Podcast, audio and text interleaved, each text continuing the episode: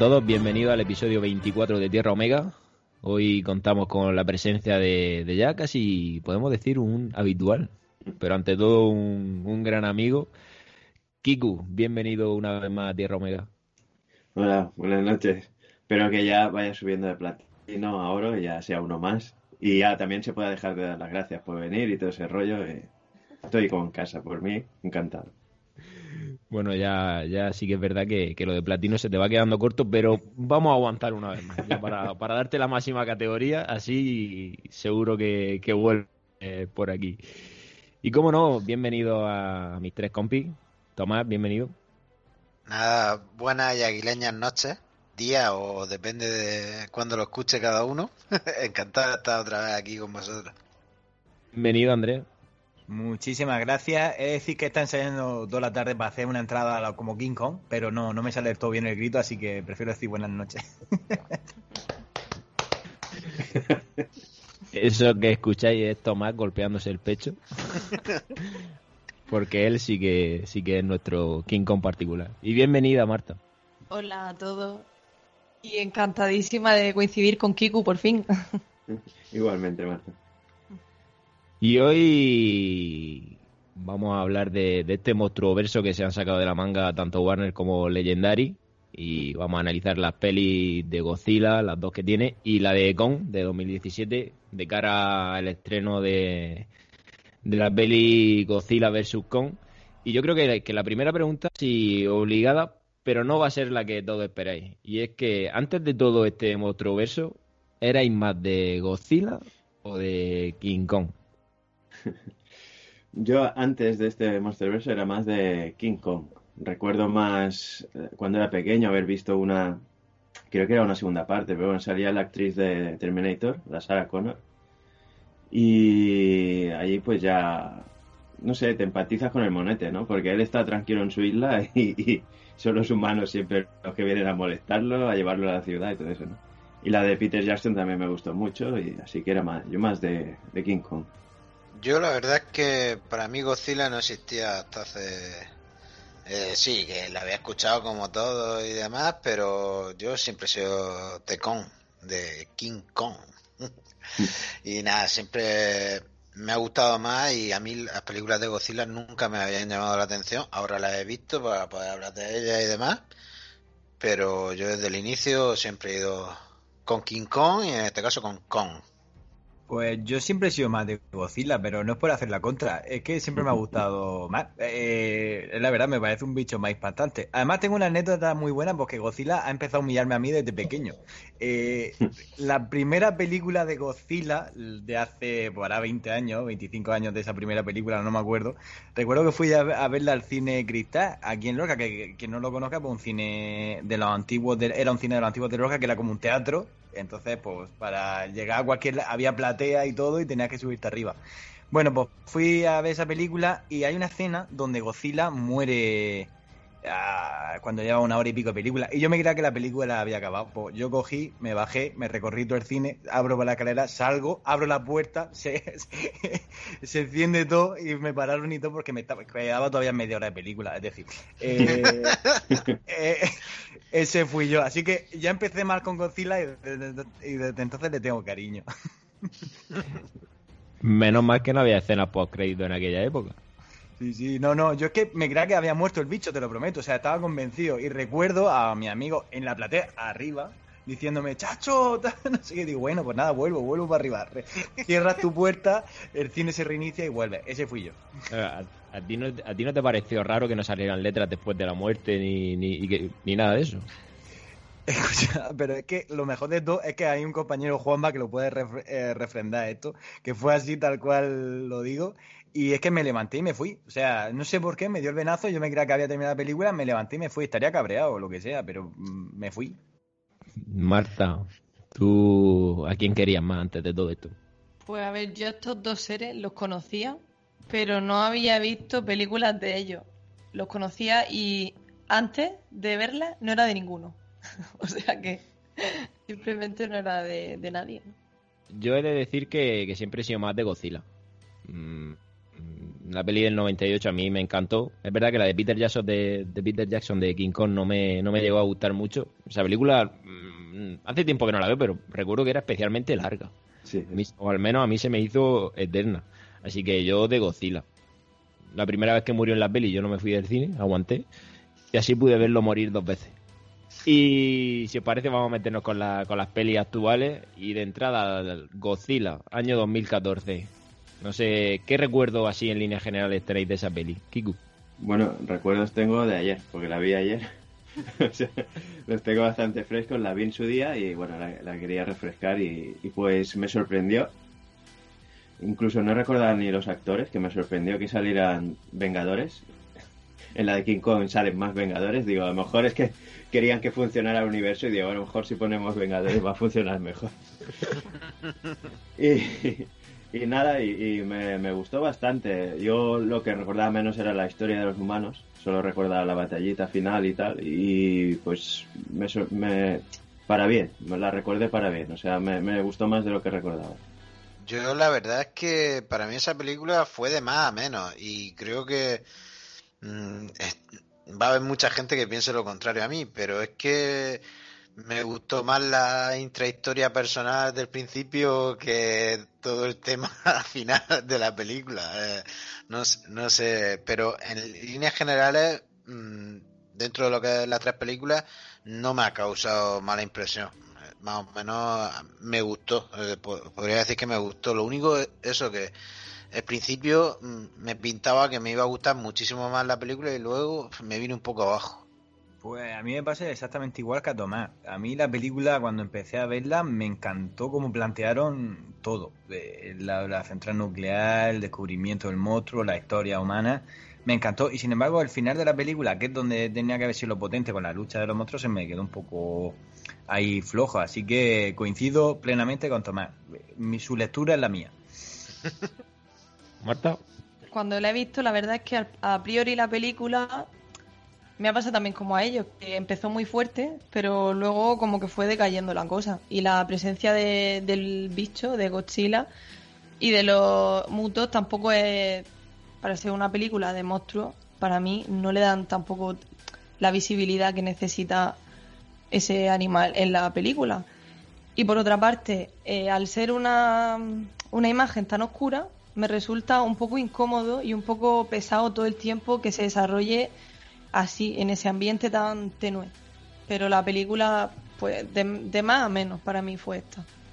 Porque eso es uno de los problemas que yo creo que tiene esa peli, y es la poca presencia de Godzilla de manera explícita. Mm, Yo recuerdo una de las primeras escenas, no sé si es la del aeropuerto, creo que es la del aeropuerto, que justo cuando se van a enfrentar, de repente cortan la escena y se ve la escena reflejada en la tele que está viendo el niño. Como, Dios santo, me estás privando de, uno de los momentos más épicos de la peli, ¿no es verdad?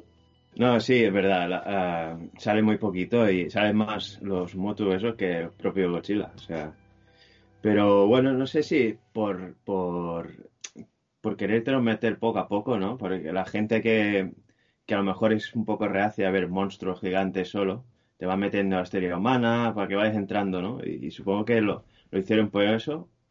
Porque por el presupuesto no creo que fuera, porque bueno, ya como digo, los Motus sí que saben bastante, entonces no lo sé.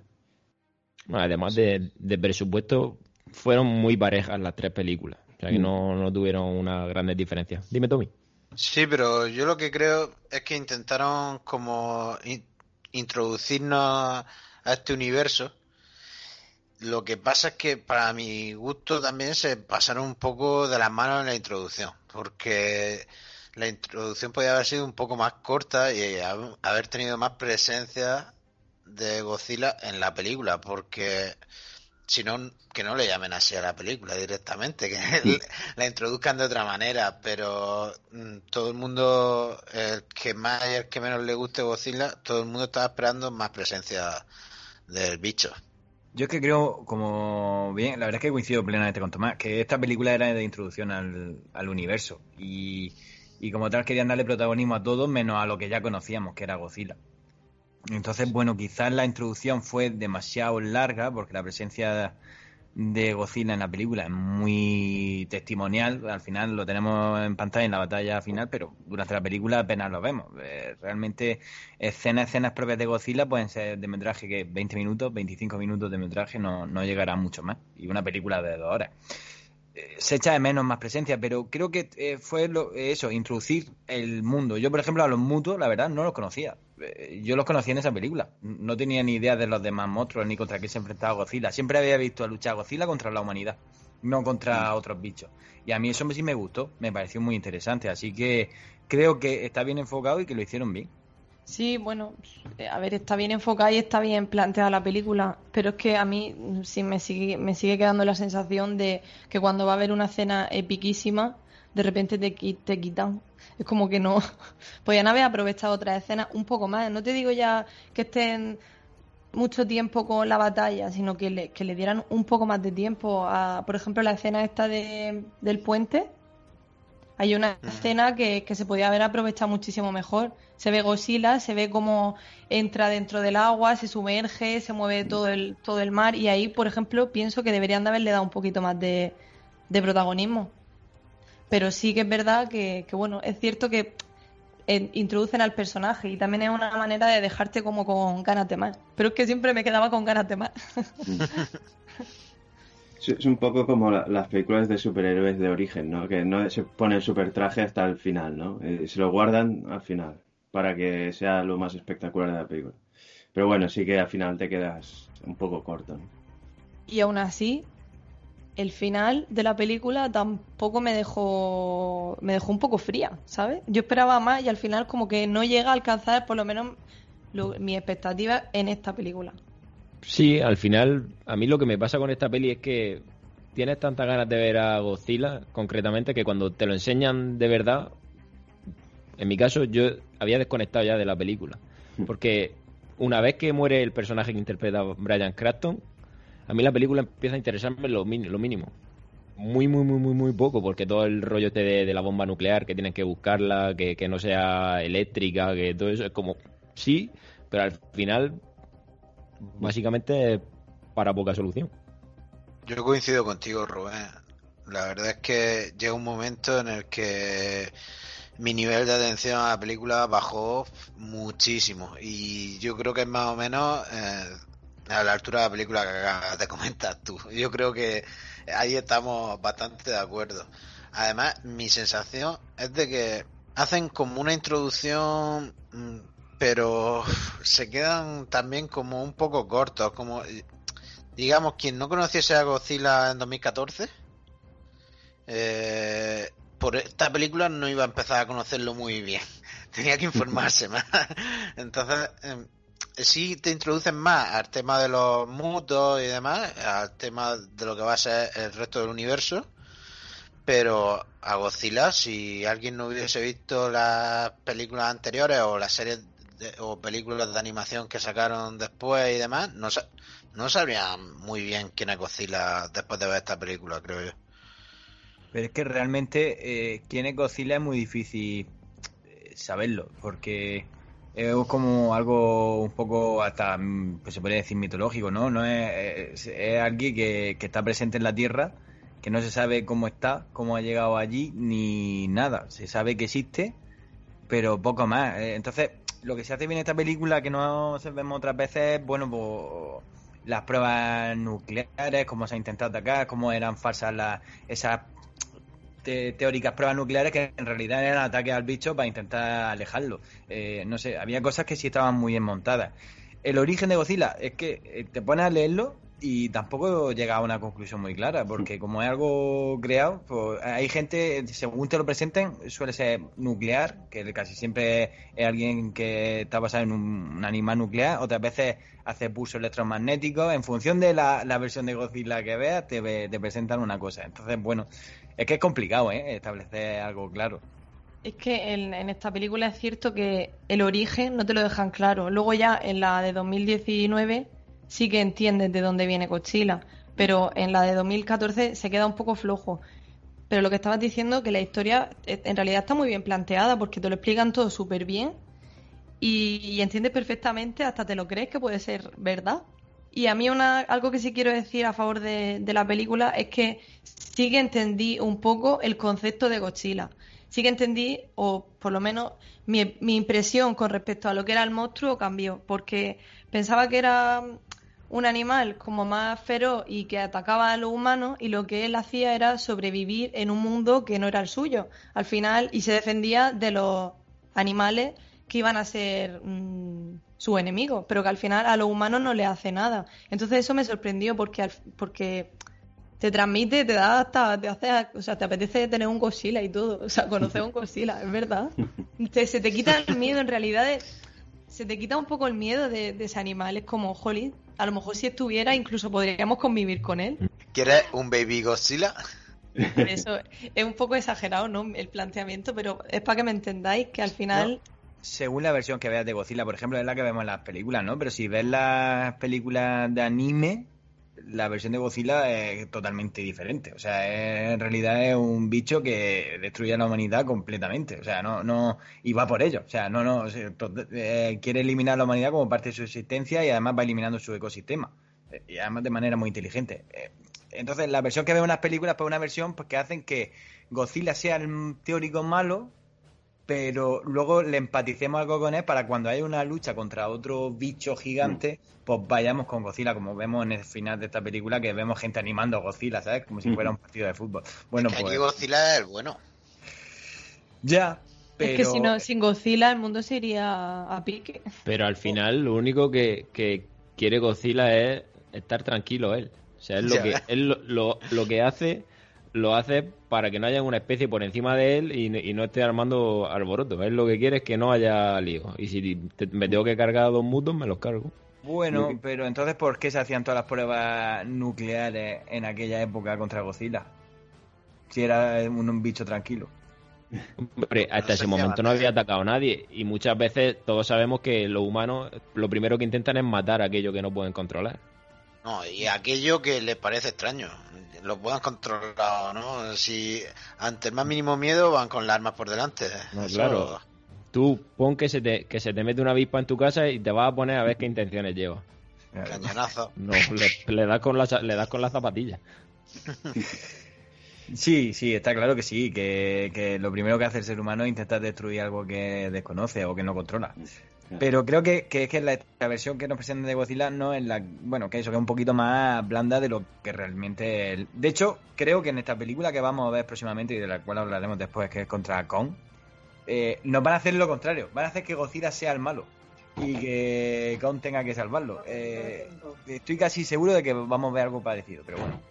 Yo quería decir que nadie sabe decir Godzilla. Hay que decir Godzilla como el chino de la peli. Godzilla. ¡Godzilla! No, tienes que decirlo con mala hostia. ¡Godzilla! Godzilla. Con respecto a ese personaje, es verdad, a mí también me cambió la impresión. Al principio lo veía como un ser malo y luego era, me di cuenta de que no, de que era ¿Serizawa? un majo, sí. Pues es más entrañable que, Total, que- total. el mejor de la peli. Dale, Kiko. Ya ves. No, que, que eso que habláis, a mí lo que me da la sensación, no tampoco conozco mucho de la mitología, pero creo que la mitología japonesa también lo ven así como un salvador o algo. Me da la sensación por imágenes de pelis antiguas japonesas que he visto y que siempre también se veía peleando con otro monstruo así en plan cutre, ¿no? De la época.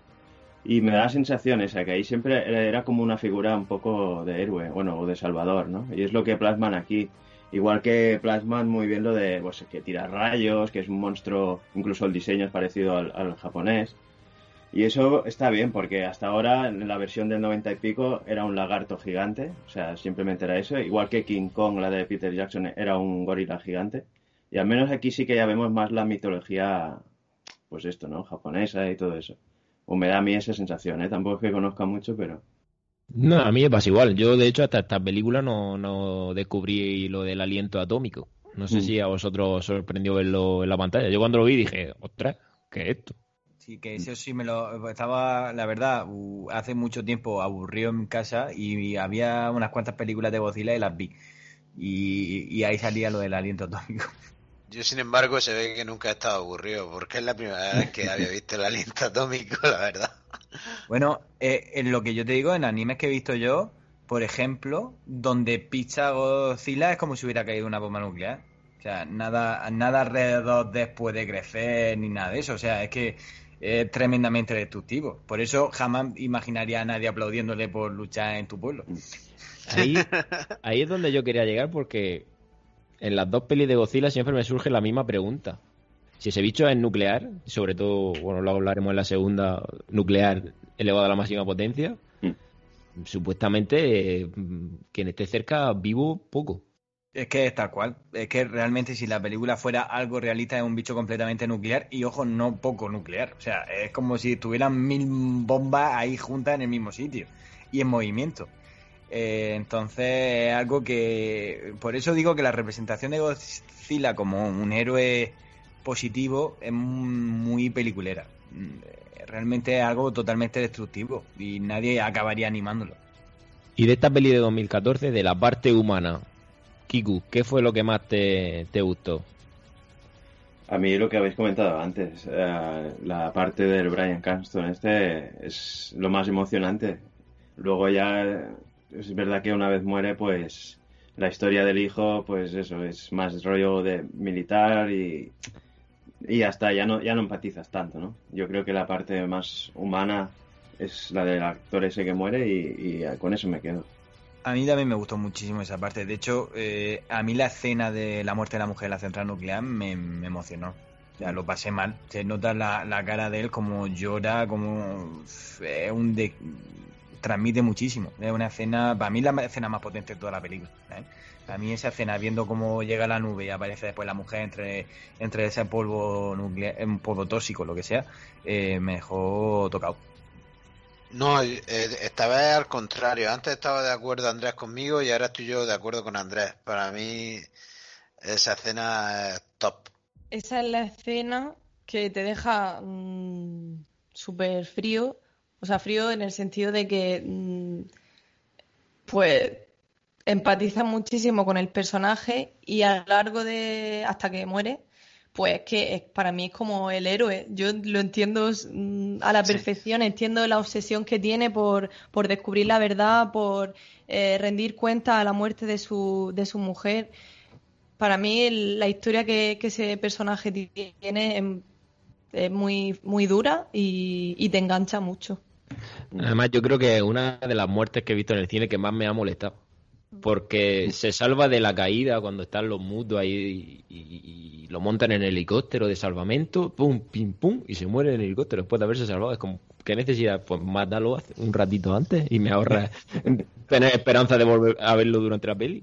Es de las cosas buenas de la película, que es realista. Yo lo veo, en ese sentido sí lo veo bien. O sea, de que alguien que sufre un impacto de eso, bueno, haya podido sobrevivir y muera por el camino, es de las cosas que, que a mí me gustaron de la película. Eh, Da rabia, porque es un personaje mucho carisma, pero le da un toque de un toque serio a la película.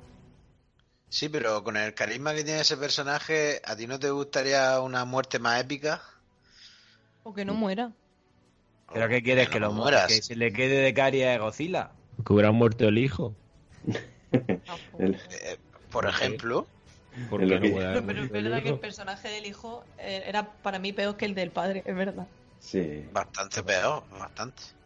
En vez de Elizabeth Olsen ya el Aaron, Aaron Taylor Johnson este, que creo que en la película que tenían 14 años y un hijo de, de 20, ¿Qué- porque, cada- yo cada vez que lo veo digo, ¿cómo puede ser que sean padres estos dos? Que por cierto, Henry Cavill era uno de los actores que igual podían haber representado el papel de este chico. Pues a lo mejor le hubiera ido mejor que lo que le fue después. hubiera tenido continuidad, a lo mejor. A mí la, la historia de ellos me parece la típica. No se calentaron la cabeza. Mm, chico militar, mujer eh, sanitaria y, y entre medias una historia, ¿no? En guerra. Es muy básico. Escoger un guion ya hecho mil veces y plantarle una película que había empezado con un guion original muy chulo. Por eso la segunda parte se nos hace aburrida a todos, porque ya la hemos visto. Eso lo hemos visto muchísimas veces en el cine. Y eso se hace muy repetitivo. Y además que el chico no creía al padre.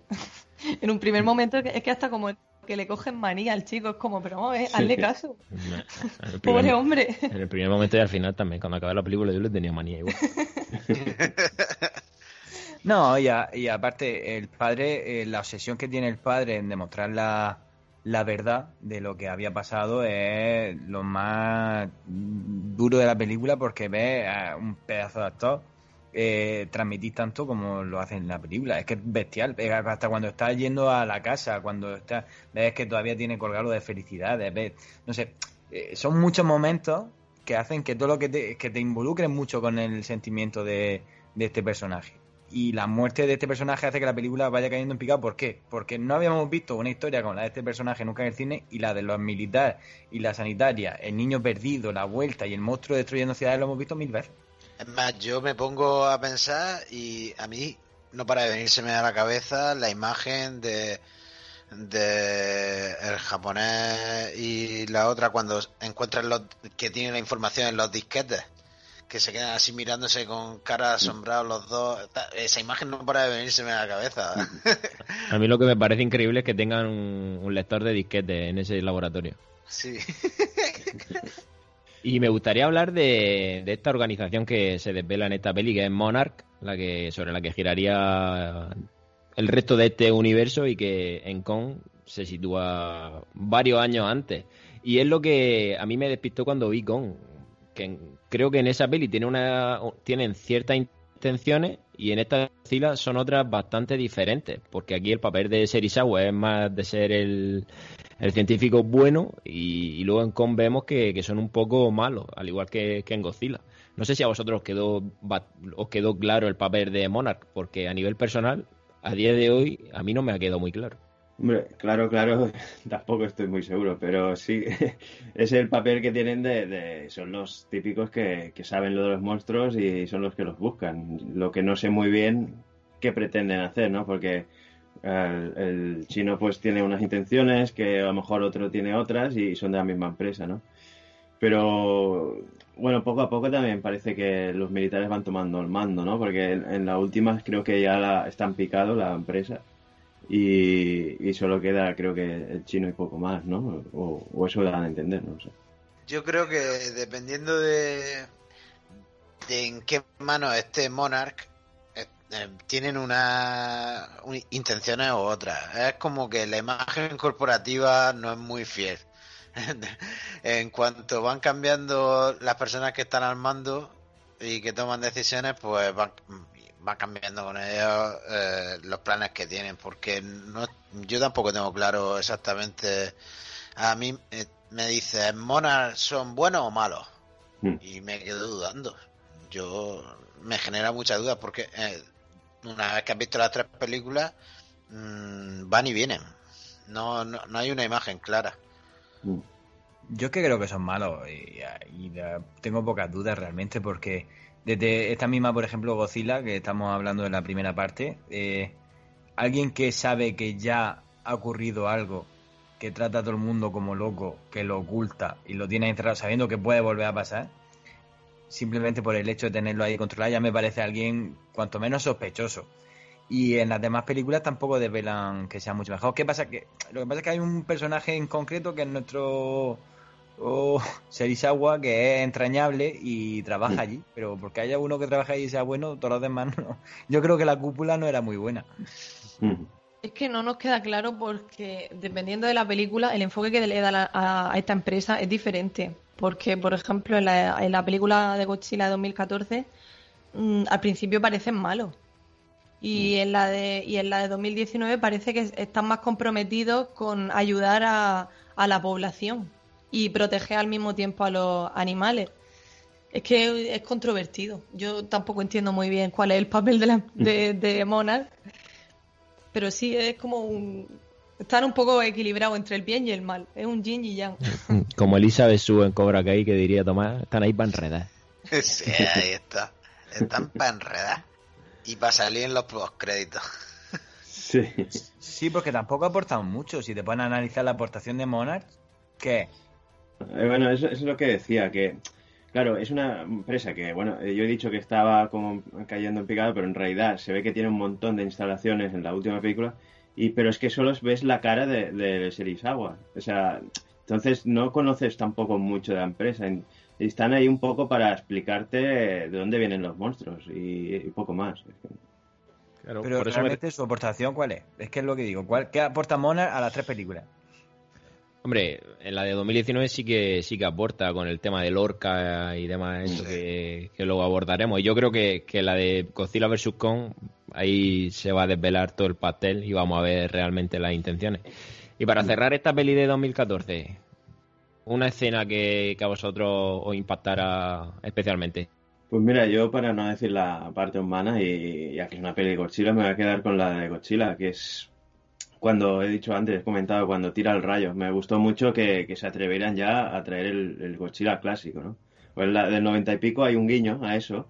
Hay un momento que, que tira, bueno, hace un grito y los coches empiezan a rodar y explotan. Y eso era un guiño al aliento este, pero sin poder hacerlo porque era un lagarto gigante y ya está, ¿no? Entonces, por fin aquí me gustó mucho que fuera el, el Godzilla clásico, el de que yo veía en los dibujos y eso. Yo sí me quedo con la parte humana. A mí la parte que me impactó fue la muerte de la mujer de Brian Carson. Y ahí es que me quedé de tonto en esa parte de la película, así que no puedo decir otra. Pues a mí eh, quizás la que más me gusta y me impactó es la imagen en la que intenta explicarle a su hijo con las gráficas, que son las mismas gráficas, que está pasando lo mismo y demás, para que lo entienda. Eh, la parte esa de la película es la que más me gusta, la verdad. Yo no sabría decirte. Creo que la, la que he dicho del puente, porque me impactó mucho ver a la gente ahí en el puente parada y ver cómo Godzilla se aproxima, se ve la ola. Eso me pareció súper creíble. Yo coincido contigo. Yo voy a la magra y cuando se carga el Golden Gate, para mí esa es de las mejores escenas. Y luego la del salto de los militares, el salto al oeste que, que hacen, esa escena está muy guapa. O sea, creo que es de las mejores de, de esta trilogía. Sí, es muy bonita esa, además con la banda sonora que va sonando de fondo, eh, queda muy chulo. Creo que eso era de las, unos pequeños escenas de esto, se veía en el tráiler, si no recuerdo mal. Y ya, ya, te, ya te, te dan ganas de ver la película, ¿no? Hostia, esto va a impresionar mucho.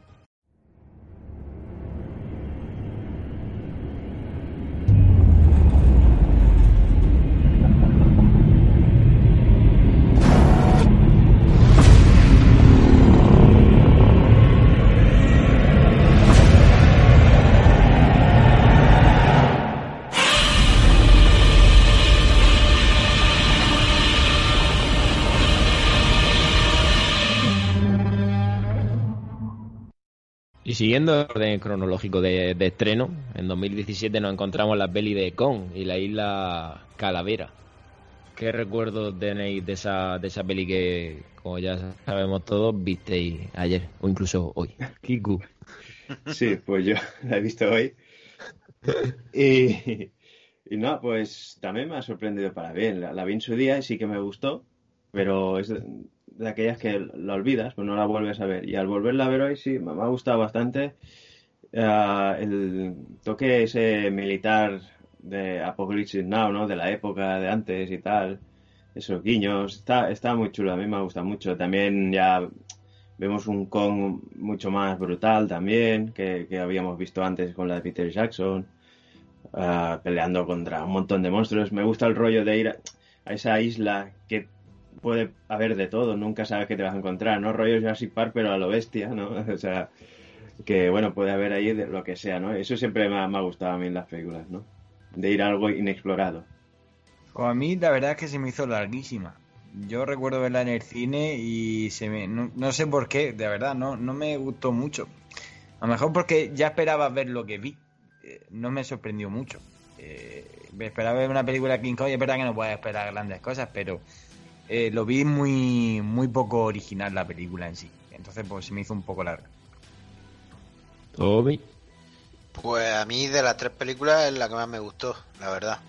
Eh, por algo me he posicionado de parte de Kong al principio del podcast. Y no, es que en sí a mí la película me pasa un poco como a Kiku, que todo este ambiente así tipo Jurassic Park pero a la bestia me llama mucho la atención y ese toque, ese pequeño toque militar y todo lo que tiene que ver con la isla Calavera me llama mucho la atención y también ese trocito en el que te introducen a la civilización que había en esa isla me gustó bastante. Pues esta película a mí me pareció visualmente más llamativa, me costó muchísimo menos mm, verla porque era todo, casi todas las escenas son de día, los monstruos se ven perfectamente, a Con se le ve perfectamente, todos los animales que aparecen están al detalle y eso se agradece mucho que se pueda se puedan ver así de bien y la historia a mí me parece que está muy muy chula. Yo esta película no la había visto, la vi esta semana y me sorprendió para, para muy bien. Esta película está chulísima. Además tardan 20 minutos en enseñarte a Con en todo su esplendor y eso se agradece. Además, como ha dicho Marta, una película que ocurre de día y muy de día, porque esta película es super Michael Bay. Está hecha para molar, desde el Mm. principio hasta el final. Además, se, desve- se desvelan muy pronto los planes de Monarch. En plan, sabemos que, que hay bichos, mm, vamos a ir a buscarlo. Además, el, el líder este de, de Monarch ya había sobrevivido a un ataque de Godzilla en un barco o, o algún rollo de eso. Y es que tiene cara de tiene cara de guardar algún secreto. Y, vaya si es grande el secreto. Porque esa primera aparición de Kong, cuando llegan los militares a la isla, Kiku, a ti eso, para ti fue gloria bendita. ¿no? Sí, para, para mí sí. Ah, además, hoy la he podido ver en 4K, que en su día no la vi en 4K, y, y es brutal. Ves cada pelo de- del gorila, o sea, eh, eh, y la puesta en escena, ¿no? Cómo va derribando los aviones, las hostias que les pega. También el enfrentamiento contra el, el, el Samuel L. Jackson, que no sé cómo se llama en la película. Pues Nick Furia. Si sale Nick Furia, Furia. Capitana Marvel y Loki. Si esto Ese es... señor saca donde saca, o es el maestro Windows, o Nick Fury, o, es- o Samuel L. Jackson, y ya está. Solo- es. pues, pues sí, me gusta mucho esa puesta de escena ¿no? que tiene la película. ¿no? Al final, cuando ha, ha derribado casi todos los aviones y se quedan mirando como diciendo, ya, ya te pillaré ya, ¿sabes? Pues me gusta mucho esa puesta en escena, la primera aparición. Además tiene eh, lo que decía antes, el, el guiño Apocalipsis Now con el sol de fondo y todo, está muy chulo. Pues esta escena, yo no me, o sea, fue de repente, me vi a Con, no me esperaba que, que apareciera tan rápido y, y es, es impactante, está conseguidísimo. Sí, es que eh, es una escena bestial, porque no te lo esperas, es muy rápido. La aparición de Kong, además, no, no, no hay ningún preludio ni nada que te indique que va a aparecer. De repente aparece en pantalla y pega el salto, ¿no? Entonces eh, está muy bien, está muy bien logrado. Y lo que es el diseño de Kong es espectacular. Eh, nunca habíamos visto un Kong así y tan realista. Es que te crees de verdad que está ahí el mono ese que puede existir. Así que un 10. A mí lo que más me gusta de esta escena es que venimos de una tensión previa eh, en la que te ponen así como un poco tensionado de si sobrevivirán o no los aviones a, a la tormenta y demás que tienen que atravesar. Mm. Y una vez que te relajas, Mm. ¡boom! Ahí que te aparece con. Entonces, eh, ese es el choque brutal que, que encuentro yo en esa escena y luego ya por lo que habéis destacado vosotros, es que no falta detalle y mm, ese desafío de habéis venido aquí a, bombardearme y, habéis venido a por mí, ahora os vais a enterar con, con esa mirada de frente, la verdad es que es impactante. Nada más, es que, es que está guapísimo porque llegan allí como los reyes de aquello, tirando bombas para, para despertar a todos los bichos y cuando, además creo que la escena van en el helicóptero bromeando, no sé qué, y de repente ven una mano gigante, ¡boom!, empezar a tirar el helicóptero. Y, y es lo que ha dicho Marta, tú te quedas como, ostras, ¿esto qué, qué está pasando aquí? No lo he visto venir. Es tremendo. Además ahí empieza a verse pues la isla y todo lo que, lo que hay allí que estéticamente es súper atractivo. Es que, y lo, y lo reiteramos, que la película sea de día, yo creo que es que es el mayor acierto que, que pudieron tener. Y es que a quién no le gustaría ir a esa isla. A mí no me gustaría. Oh, a mí me encantaría, así que eh, las primeras después de ver- imágenes. Después de ver lo que hay allí, ¿dónde va? Eh? Bueno, pero eso se caza enseguida, vamos, de cacería. Muy segura no se ve la isla, pero bueno. Pero está chulísima. Todo el paisaje, todo. Además, si, si Andrés dice, si Andrés ha dicho que la peli de Godzilla la- el planteamiento era básico, que eran militares, etcétera, etcétera, aquí es tres cuartos de lo mismo. Eh, uno con una mente retorcida tiene un plan, ese uno engaña a un montón de gente para ir a una isla, no se sabe muy bien qué, a investigar o llévanos aquí que, que en dos días volvemos. De ahí que se van un ciento y la madre, porque es que yo creo que caen helicópteros, pero, pero, pero, para regalar. Sí, es que es un argumento súper básico.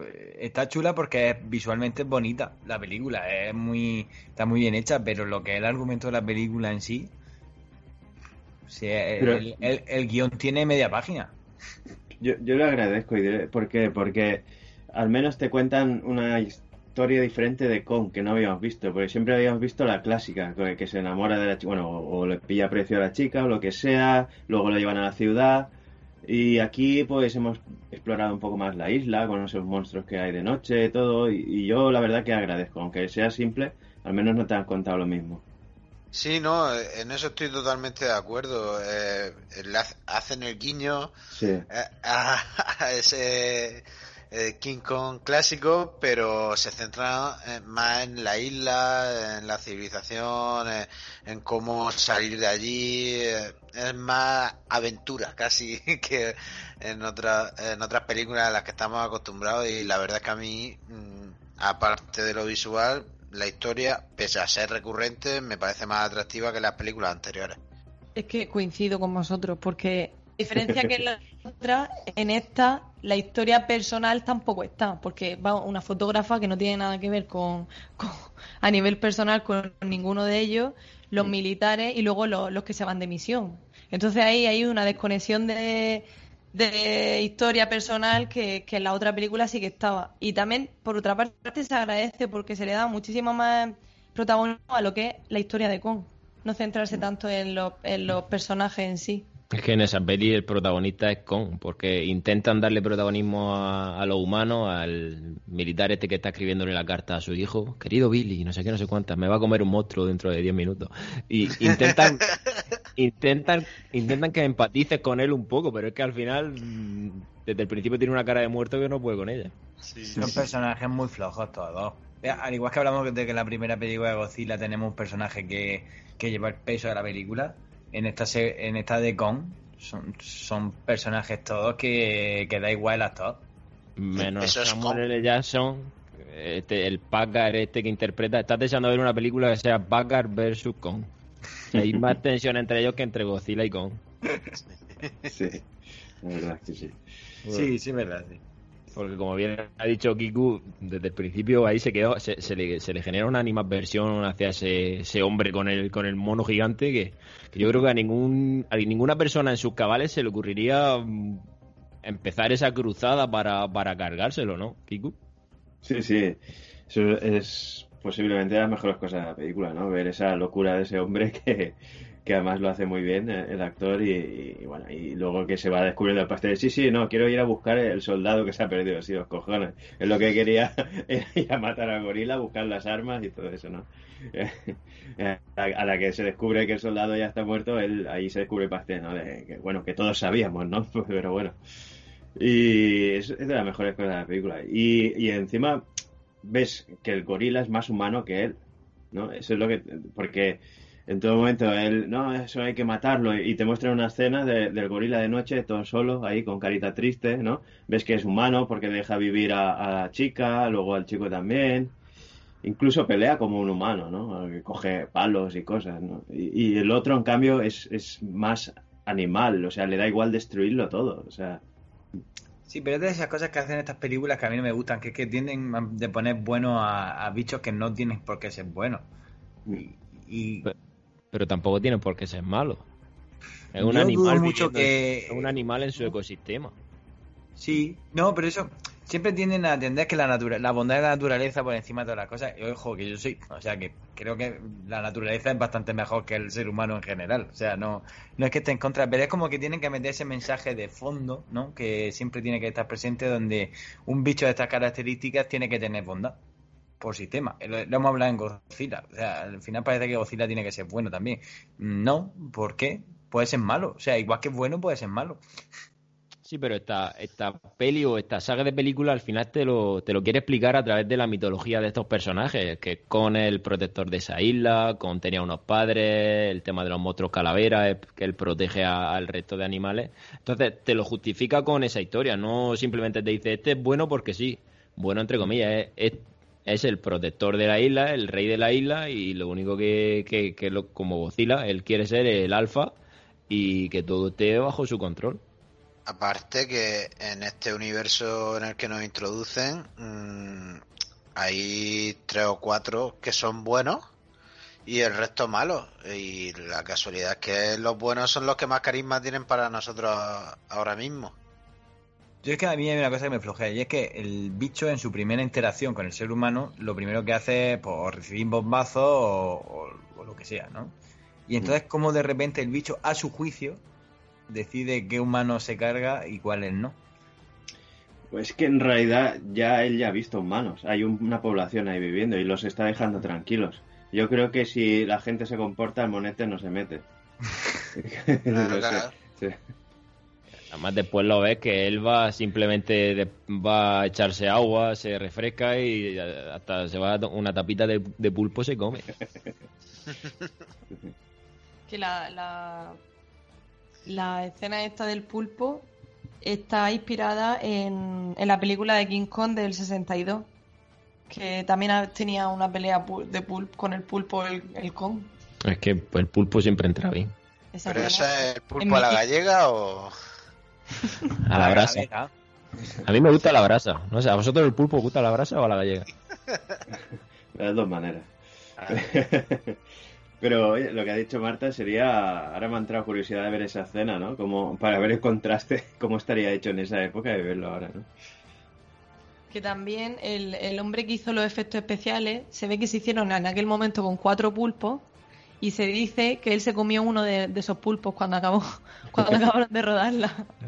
Además, ese pulpo ya iba paleado, o sea que ya estaba para meterlo al, al ¿no? Supuestamente ese, ese pulpo es uno de los mutos más flojos que hay en el- dentro de ese universo. Mira, si os parece, cambiemos el tercio, hable- hablemos de pulpo. El pulpo es una estafa, porque luego se queda pequeñito cuando lo haces, tío. Tú lo compras grande y luego se queda pequeñito. Además, te, te lo, te lo cobran lo grande que es cuando te lo llevas, no cómo se va a quedar. Eso Tienes es. que comprarlo de 5 kilos, ¿no? De 5 kilos para que se le quede luego en 2,5. De 5 Es que- kilos para que sea jugosico. Tienes que comprarlo Y deshidratado. deshidratado. De menos de 5 no. Porque si no se queda así el pulpo. Se queda, co- Dedo. se queda como, como un chopito pequeñito. Sí. Andrea, ¿a ti no te gusta el pulpo? A mí me encanta. Además, me pasa una cosa, que es que me encanta, pero me da penilla porque son súper inteligentes. O sea, ¿Pulpo? sí. ¿Con cuántos pulpos has hablado tú? Con- creo que con más personas. Que, o sea, con más pulpa que con, con personas últimamente. pero es verdad, son de los animales más inteligentes que hay, ¿eh? Sin broma, resuelven acertijos y todo. O sea, que es tremendo. Claro, mira, el pulpo ball nos ayuda a ganar un mundial también. Sí, claro. sí, sí, me marcó goles y todo. No, pero que en serio, de verdad, que tú puedes buscarlo en YouTube y hay cosas increíbles de pulpo escapando de acuario. O sea, que ni, ni misión imposible, en serio. O sea, de- tú no, yo, yo me quedo en el acuario, yo no salgo y el tío sale. Andrea, tú eres el pulpo- o calamar. No, no, yo soy Chopito. Pero yo, yo el pulpo muerto para comer, ¿eh? A mí eh, como animal me da asco, ¿eh? O sea, yo, Sí. yo, yo estoy en el mar y me encuentro un pulpo de estos y a mí me da asco, la verdad. Kraken. Un kraken ahí que se te enganche ahí. Por eso te digo que a mí ya me gusta puesto en su plato con su sal gorda por encima, con todas esas cositas. Con su pimentón. Lo que viene a ser hecho. El pulpo hecho. Ni listo ni tonto, hecho. Pues es complicado hacer un buen pulpo, ¿eh? Que salga tierno, ¿eh? Tienes que asustarlo y todo. Por eso digo, por eso digo que, que este japonés que de la película del 62 se lo comió porque ya lo llevaba asustado. Imagínate el pulpo peleando con un mono. Bueno, y volviendo. bueno, y volviendo a, a la peli. que el- eh, la, eh, la historia es que se desarrolla con el Packard y, y con es muy chunga. O sea, el hombre, el, el ego de ese hombre le puede muchísimo. Que, que no es que quiera salvar a, a sus compañeros, a sus militares mu- muertos, es que mm, solamente está empeñado en matar a Gon porque sí, porque no hay una razón. Pues Es porque es su porque sí, última misión.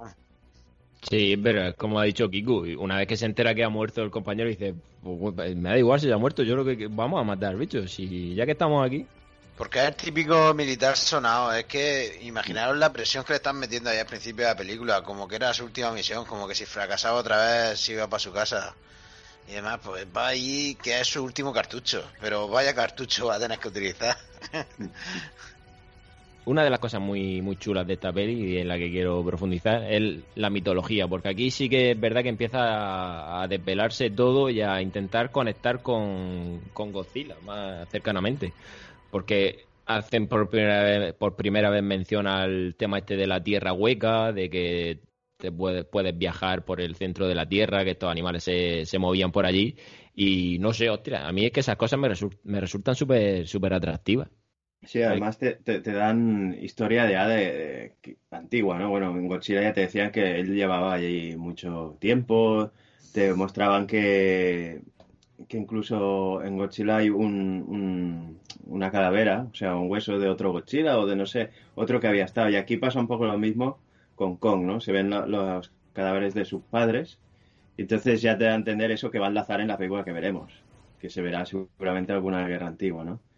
Y pues eso, te empieza a meter más mitología, ¿no? A, a hablar ya más de los reyes, que si es el rey de la isla, que si no sé qué. Eso lo veremos luego en la de Godzilla también, que hablan de que quién es el rey, que si no sé qué. Pues aquí ya te están dando a entender que, que Kong es el rey de, de estos titanes y todo eso. Pues a mí me pasa como a Rubén. Eh, me fascina ese ese detalle de la tierra hueca y demás, porque es que imaginaros que existiese eso ahora mismo de verdad. Yo cuando lo estoy viendo y están hablando de eso, me lo imagino, en plan, ¿y si tuviésemos bichos por ahí que de repente puedan aparecer de un océano a otro porque la tierra está hueca y esos triángulos de las Bermudas que tenemos y esas cosas fuesen en realidad por bicharracos que desconocemos y que se puedan asemejar de alguna manera a todos estos mundos inventados de, de esta mitología. Y la verdad es que me llama mucho la atención. Es, es lo más divertido, ¿no? Ver la conexión que hay, esos pequeños detalles que van soltando que tú ya vas imaginando cómo van a conectar. Es lo más divertido del, para mí de esta película, ver esas pequeñas pinceladas y luego ya te vas imaginando esa, esa batalla que se, que se va anunciando con esas cosas. Que la Tierra esté hueca y haya miles de conexiones, pues es que al final te das cuenta de que si la Tierra está hueca es por algo. Y porque ya ha estado Godzilla por ahí dando vueltas, que por donde se menea, y por eso ya estuvo en esa isla. Si es que está todo hecho para que lo veamos ya pronto. Y si no me equivoco, es este mes de marzo también, mayo, cuando estrenan Godzilla contra Kong. Sí, marzo, finales, creo. Sí, era el, creo el 23 y lo han retrasado unos, unos días para dejar más margen con la peli del director este, no me acuerdo cómo se llama. Sí, Joe Whedon. Ese, el primo, no, el primo de Whedon, el otro. El primo, el primo. Y lo, lo chulo de lo chulo de esta clase de mitología es que la da un personaje que para mí es el mejor de la peli, el Hank Marlowe, este piloto que se había estrellado en, en la, en la Segunda Guerra Mundial, que llevaba como 30 años en, en esa isla. No sé si coincidís conmigo, pero es que para mí es el único personaje que me interesa de la película. Es que cada vez que sale es gloria bendita. Y ese momento en el que menciona a los monstruos los calaveras, le preguntan, ¿por qué se llaman así? Dice, pues me lo acabo de inventar. en, mi dice, en mi cabeza sonaba genial. Dice, ahora parece un poco ridículo. ¿Qué parece ese personaje, Kiku? Sí, bueno, normal, eh, es el punto cómico, pero ¿sabes lo, que me ha llamado más la atención a mí? Es la, historia con el, con el que empieza, con el chino, ¿no? Que dice, una vez dejamos los uniformes, fuimos amigos para siempre, ¿no? Que, es una metáfora de la vida, ¿no? Que estamos siempre con tonterías, ¿no? De, de guerras y, y a veces dejas a un lado eso y somos humanos iguales, ¿no? Todos somos igual. Y esa historia, pues, eh, es una pincelada, pero a mí me ha llegado, no sé. Sí, a mí la verdad es que coincido contigo en que ese es el personaje que más me importa de la película, la verdad. Es muy entrañable. A mí, sobre todo, me acuerdo cuando no le hacen caso para nada y, se meten en zonas muy peligrosas en busca de Kong, eh, que dice, "Bah, solo llevo 30 años en esta isla, no sé por qué no me hacen caso. Esa escena no paro de recordarla porque es muy buena. Es un personaje entrañable, ¿no? Eh, un personaje al que quiere. Llega un momento en que te dice, bueno, un hombre que lleva aquí 30 años y todo el mundo está pasando de, nadie le hace caso, pues podrían escucharlo. O sea, lleva, lleva aquí el hombre 30 años, pero bueno, es gracioso. Es el punto tierno y cómico para mí de la película. No, bueno, iba a decir, y la suerte que tiene, porque al final de Pico le dedican la- la- los créditos finales a él, y la suerte que tiene, que va a su casa, está la mujer, su hijo, o sea, está todo igual, el hijo crecido, está en su casa el hijo, como si lo estuvieran esperando todos los 30 años ahí. La suerte que tiene dentro de la mala suerte, claro. Sí, además ni, ni se han mudado de casa, todo sigue igual. Es, Sí, es sí. que es maravilloso. Además, mm, creo que lleva casi 30 años y el, hijo no aparenta más de 18. No, es, una- sí, es una sí, cosa sí. muy rara. Hay que Pero es que- plantearse si ese hijo es suyo o de quién es. Pero es que además eh, hasta parece casi reconocerlo. y se supone que la dejó embarazada. Sí, es tremendo. Pero volviendo a lo que ha dicho Kiku, sí que es verdad, porque cuando aterrizan los dos aviones y siguen peleando, es como, no tiene sentido que, que sigáis rivalizando. Es como, habéis aterrizado en una isla desierta, solo estáis vosotros dos, es, ridículo. Y luego se ve esa conexión que han tenido, que, que este Marlowe ha heredado la, espada de, de- de- del chino, creo que era, y que lo llama incluso hermano. Sí, es que han formado una familia al final. Él ha, pasado 30 años de su vida con ellos que al final él dice, lo entiende, dice no, dice si no hace falta que hable con ellos, yo con los gestos ya, ya me entiendo, o sea, la conexión que tiene ya con ellos y con todo la naturaleza y todos los seres que viven aquí es brutal. Y lo que estabais diciendo es como que no le hacen caso. Por favor, llevo aquí 30 años, sé perfectamente cómo funciona esto. Mm. Y, y el personaje es muy chulo. Y en el momento en el que aparece con, con el uniforme todavía puesto, que, que no está ni, ni vestido como ellos, que es que va con su uniforme de punta en blanco. Es que es la, la parte cómica, pero es que tiene las partes más emocio- emocionales también, porque cuando se va de la isla se ve el vínculo también que ha formado con el pueblo, ¿no? Cómo se despide así, con los brazos así, levantados, y bueno, que se caen las lágrimas, a mí me ha llegado bastante, no sé. Porque ahí una ves la importancia que tenía. Dime. Nunca una despedida con tan pocas palabras Eso es. emociona tanto, ¿eh? Porque Sí, y es lo que he dicho, es que al final es el único personaje que esperas que vuelva a casa, los demás te importan muy poco. Además yo creo que la película tampoco pretende que, que empatices con ningún otro personaje, porque tanto Brie Larson como Tom Hiddleston, no sé si pensáis lo mismo que yo, pero es que son personajes sin ninguna chicha, muy planos que más allá de, de que una haga fotos de vez en cuando y el otro de, reve- de repente te diga si sigues por allí a 3 kilómetros encontrarás el río, es como quemado el olor. Otra cosa no hace, nada más que intentar solucionar cosas por la vía rápida. Sí, están más para poner la cara que para otra cosa, ¿no? Y pues son los más jóvenes atléticos que sobrevivan y, y los actores más conocidos. Y, y bueno, tampoco sé por qué, porque si luego es otra época y luego la continuación van a ser otros actores. Pero bueno, son eso, ¿no? Para, para ser lo- un puen- el puente de, de la historia, pues porque son los que van sobreviviendo y ya está. Yo es que de Brie Larson tengo una opinión que dije hace muchos podcasts ya Mm. y, y sigo pensando igual.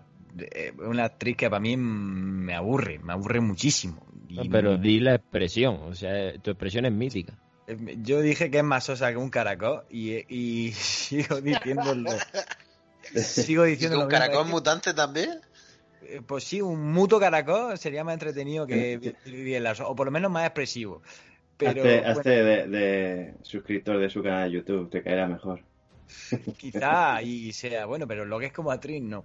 A lo mejor el canal de YouTube es, es maravilloso y como influencer es la mejor, pero lo que es como actriz no puedo. Es que me aburre en pantalla esta mujer, de verdad.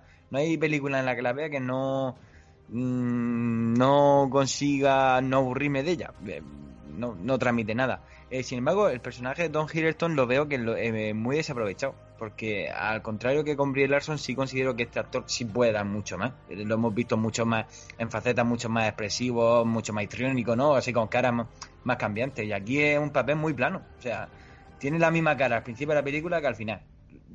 Le, le da igual que haya monstruos, es que no, no es muy, muy, no transmite nada. Si en vez de, a, Loki no hubieran puesto a cualquier actor mucho menos me- mucho menos conocido, nos hubiera dado igual. No, no, no requería una gran actuación. No, en, eso estoy de acuerdo. Eh, más que nada, eh, me pasa como en la es- segunda y tercera película de Parque Jurásico, que lo- para mí los personajes dejan de, de tener importancia, me parecen más secundarios. Pues en esta película me pasa eso.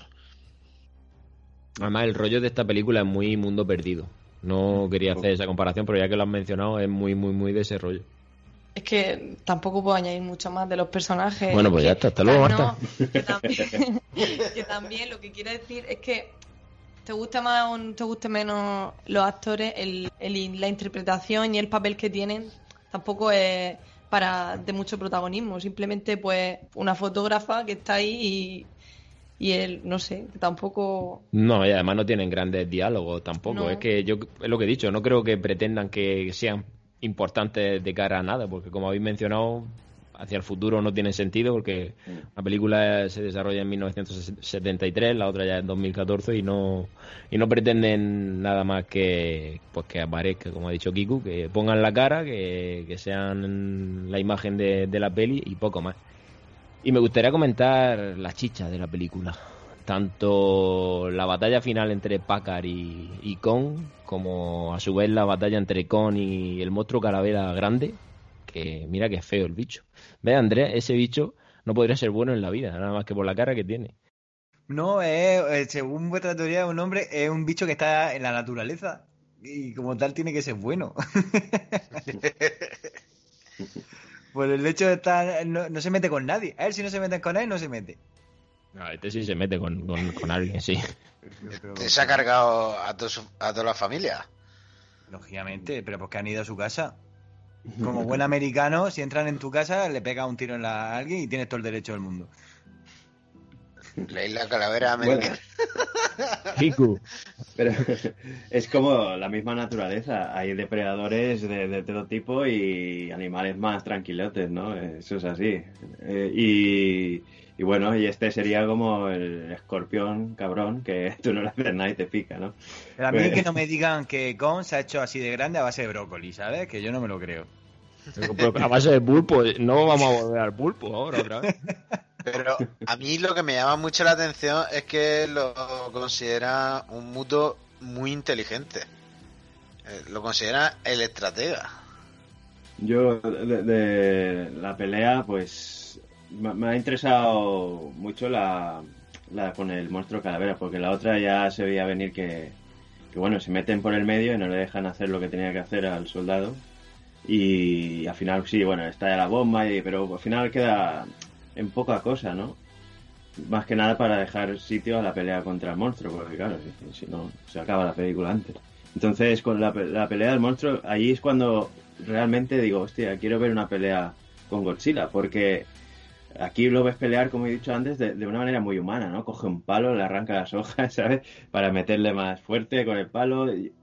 Lo ves muy humano, un- un- una pelea muy humana. Entonces me da curiosidad cómo peleará contra Godzilla, que tiene un diseño más bien poco, poco movible, no más cuando va por el agua, porque si no van dando brácicos cortos, no sé qué, y lo que tiene es el rayo, ¿no? Y un poco morder, ¿no? Entonces me interesa ver cómo es esa pelea, ¿no? De, de King Kong a puñetazos y el otro a ver qué hace, ¿no? Ahí es cuando me despierta esa- esas ganas. Yo la verdad es que me pasaba un poco como a ti. A mí la, la pelea con Packard se me queda menos interesante que con el monstruo. Yo a, mí lo que me gusta es cuando cuando eh, se enfrentan los dos monstruos entre sí y esa, esa lucha de Kong con él y lo único es que yo pienso que contra Godzilla en la película que están anunciando le darán una vuelta de tuerca. Esta es una pelea más industrial, por así decirlo. Como son los dos seres de- más bien de la naturaleza, pues se ve una pelea más natural, más humana, como tú comentabas, Kiku. Pero yo creo que una vez que se metan entre ellos, mm, le darán algún algún tipo de arma a Kong, como se ha visto en Mm, alguna sí. otra película anterior, para poder enfrentarse a- más de tú a tú a un bicho como Godzilla. Un rifle. Estaría guapo, ¿eh? Vamos con un rifle, ¿eh? No, no querido hacer spoilers, pero sé lo que es.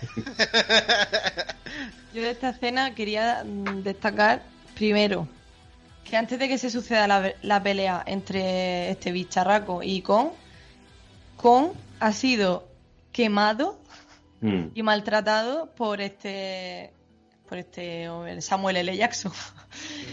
Y es súper cruel ese momento cuando lo queman, se ve el sufrimiento de, de Kong, que al final, gracias al bicho, este hombre muere porque se lo, tra- se lo traga. Que eso es un, ¿no? Gracias a ese Creo que lo bicho. aplasta con la mano, ¿no? Sí, o se lo, sí, al- al- no sé qué le hace, sí, lo aplasta. Al, sol, Y- al Samuel L. Jackson es con que lo aplasta de un puño. Sí. Y entonces se enfrenta a este bicho, porque la escena es prácticamente al mismo tiempo.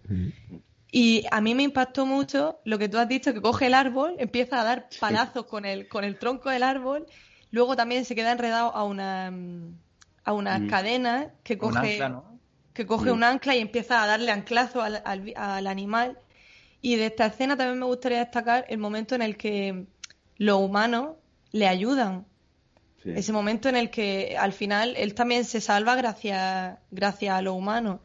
Y ese momento en el que coge a la chica y la, la coge con la mano y se ve el tamaño de la mano de y en lo pequeñita que se le ve a ella, eso está muy bien hecho. A mí, o sea, es que te lo crees completamente. Y el momento en el que se traga, se mete la mano dentro del, del bicho y se queda la chica dentro del puño. Yo decía, madre mía, tiene tiene que estar muertísima ya, la pobre. Claro. Sí, sí. Para mí esa escena a mí em, me parece que está muy chula porque meten muchas cosas y, y se le da mucha y además como es de día se ve perfectamente todo. Yo voy a destapar a la verdadera Marta. Vamos a dejar claro aquí hoy cómo es ella. Y es que en esa escena en la que ella dice que le dio tanta pena con cuando la queman, cuando sale ardiendo en llamas, su primera fra- frase fue: Madre mía, qué peste tiene que echar ese pelo quemado. Pero después de decir que pone cico. Pero el primer pensamiento es el que gana. No, eso lo dije después. No me. No. ¿Sí? ¿Lo dije antes? Sí, pero tampoco vamos a ahondar en ese debate, pero sí, lo dijiste. Pero a ver, imaginaos lo- cómo tiene que leer ese Sí. animal quemándose.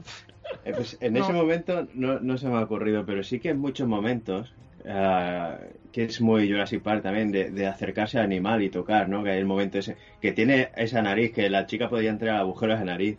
y, y, y lo sopla y, y ellos se quedan sonriendo como, uy, me ha soplado, qué bonito, ¿no?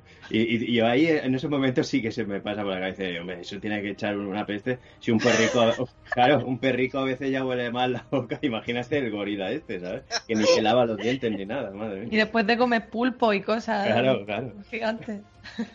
¿Ves? Kiku piensa como yo. Son pensamientos normales. Pero no va de que pobrecito el mono. Pero pobrecito, yo lo dije, yo sufrí, yo sufrí. Tú estabas pensando en tu nariz. Y cuando claro. con ese ojico que lo miraba al otro, como me va a matar, es que da mucha pena. Es verdad. Tú vi- llega- La tú- mirada de Con transmite un montón. Uy, me ha salido empareado. Sí. La verdad que estás que te sale hoy. Sí, eh, hoy es versión Disney de Godzilla. No, pero es que eso lo consigue. O sea, es que se le ve, lo hacen. el- eso es lo que yo digo, que, que el ser de día hace que, que todos esos detalles se puedan apreciar mucho más. Sí, y además Kiku, Kiku está de tu lado porque em- empatiza mucho con Godzilla, con, Con con por el simple hecho de ser un mamífero. Entonces para él es- lo lleva muy adentro. Sí, sí, por, por cercanía me, me empatizo con él. Por cercanía. Bueno, y después de, de toda esta movida, nuestros nuestros héroes, por llamarlo de alguna manera, consiguen salir de la isla. No sé muy bien cómo llegan a, a mandar esa señal de rescate para que vayan a por ellos, o si lo tenían pactado, o, o simplemente porque el guion precisaba de, de que salieran de allí. No, Pues- creo que está pactado que cuando llegan a la isla eh, les dicen como que a los tres días tienen que ir al norte de la isla, a, a- que iba ahí el barco de para reponer los víveres. Respuesta dada, Correcta. todo aclarado.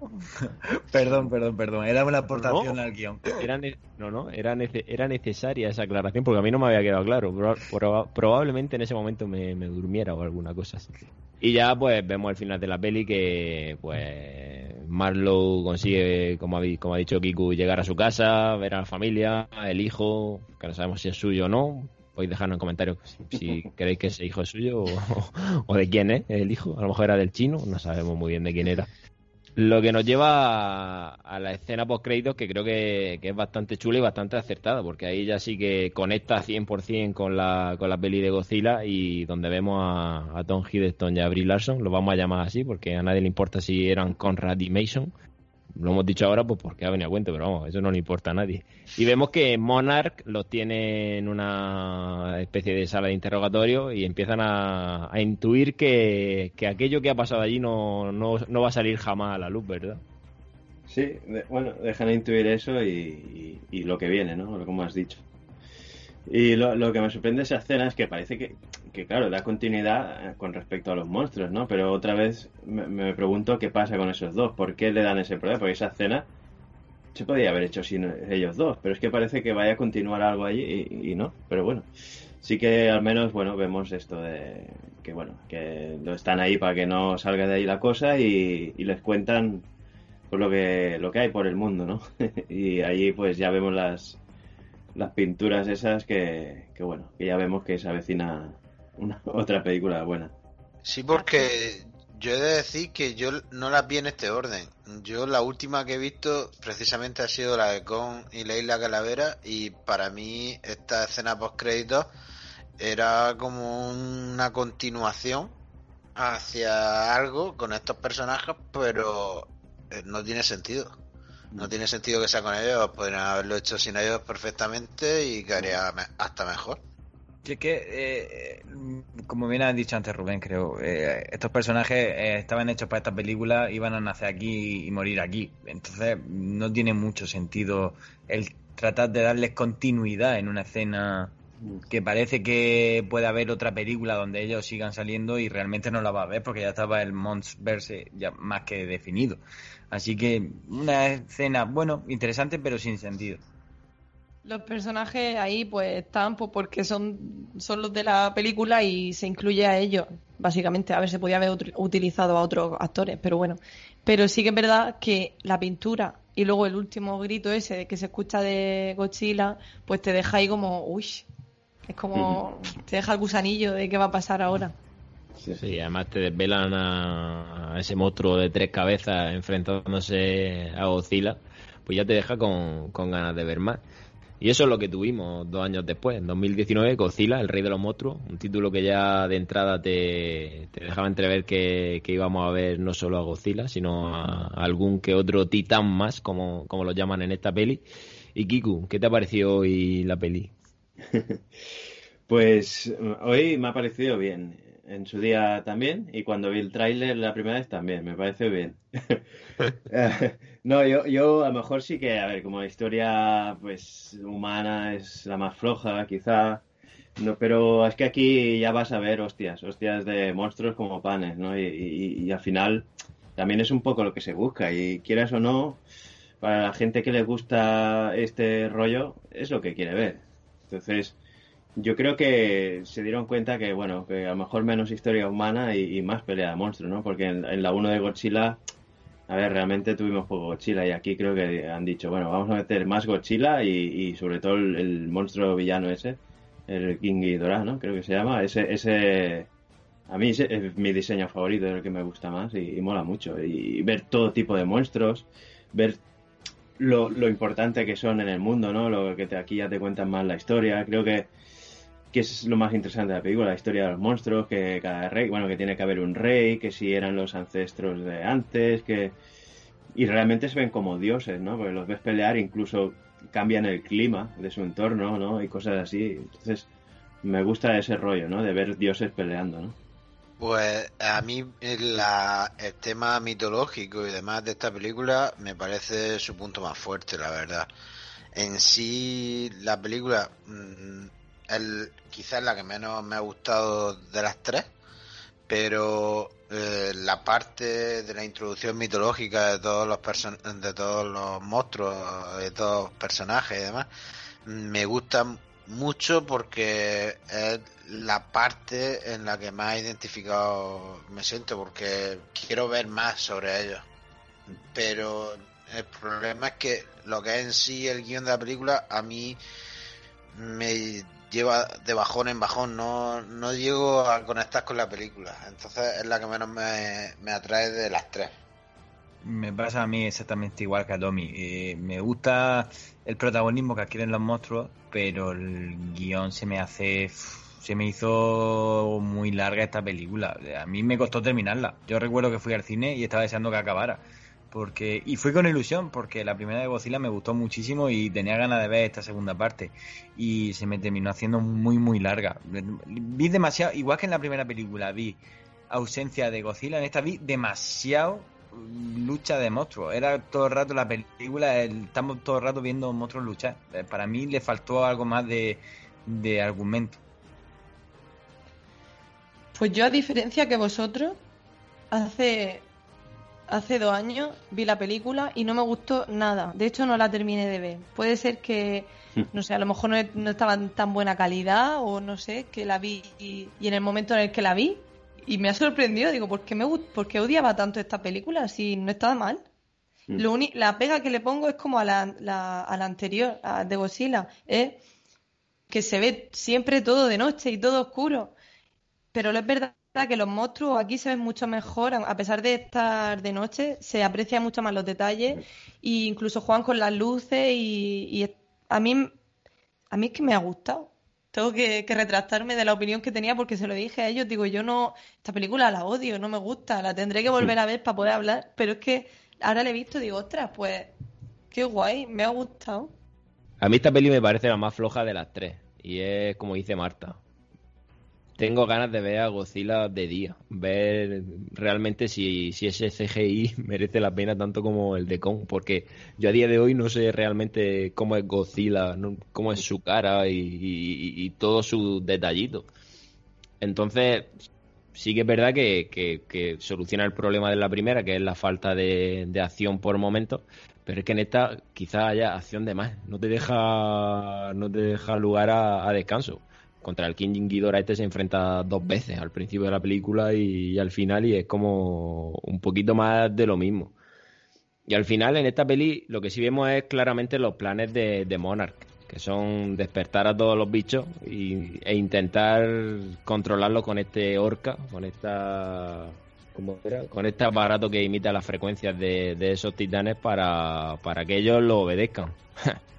Iluso me parece poco para describirlo me ha gustado mucho la frase de todos los detallitos eh, de Godzilla y tal, porque leí un tuit buenísimo diciendo, a mí esto de que filtren los eh, aparatos sexuales de los bichos me parece fatal, creo que en la película deberían de verse, tal, no sé qué. Y le contestó uno diciendo, claro, porque un pene de varias toneladas iba a arreglar esta película. Bueno, pues algo, algo parecido me, resulta a mí, porque a yo Godzilla sí recuerdo verlo bien. Mm, no sé, ¿qué, necesitas ver de Godzilla más?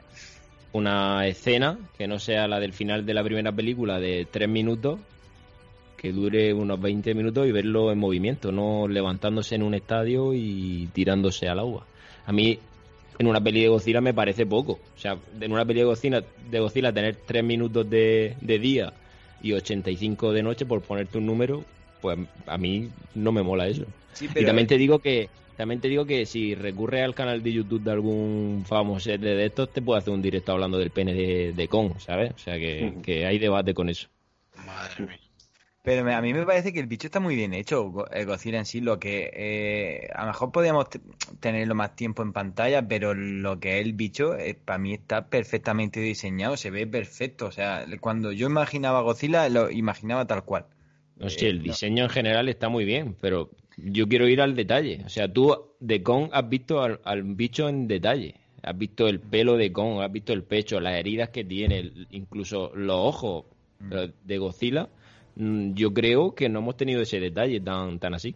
Pero porque yo creo que a Kong es como la parte humana de Kong hace que sea más accesible porque como bien ha dicho antes Kiku, te puedes acercar a él, puedes estar cerca de él y si no eres invasivo, te puedes acercar, pero es que con Godzilla no. O sea, Pero- esas cosas no son posibles.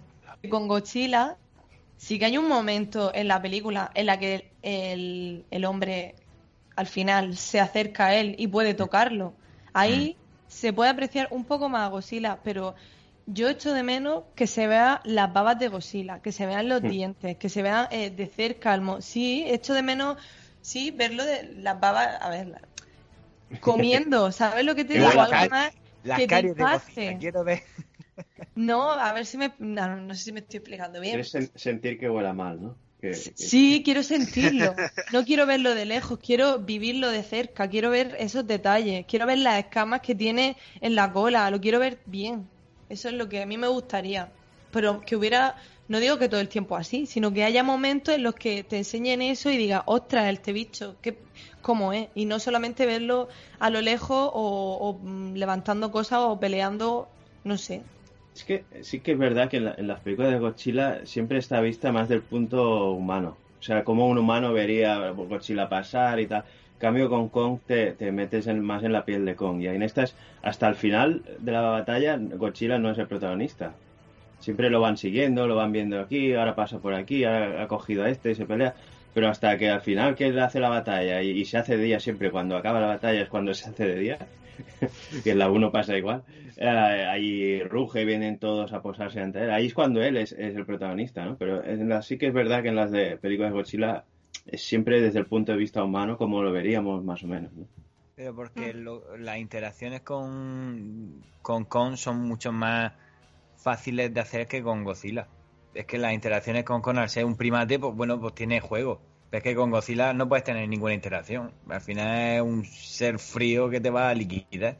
Pero con Ghidorah eh, también es un ser difícil de hacer tomas y demás. Y yo recuerdo más los detalles de las distintas cabezas de Ghidorah que los detalles de Godzilla.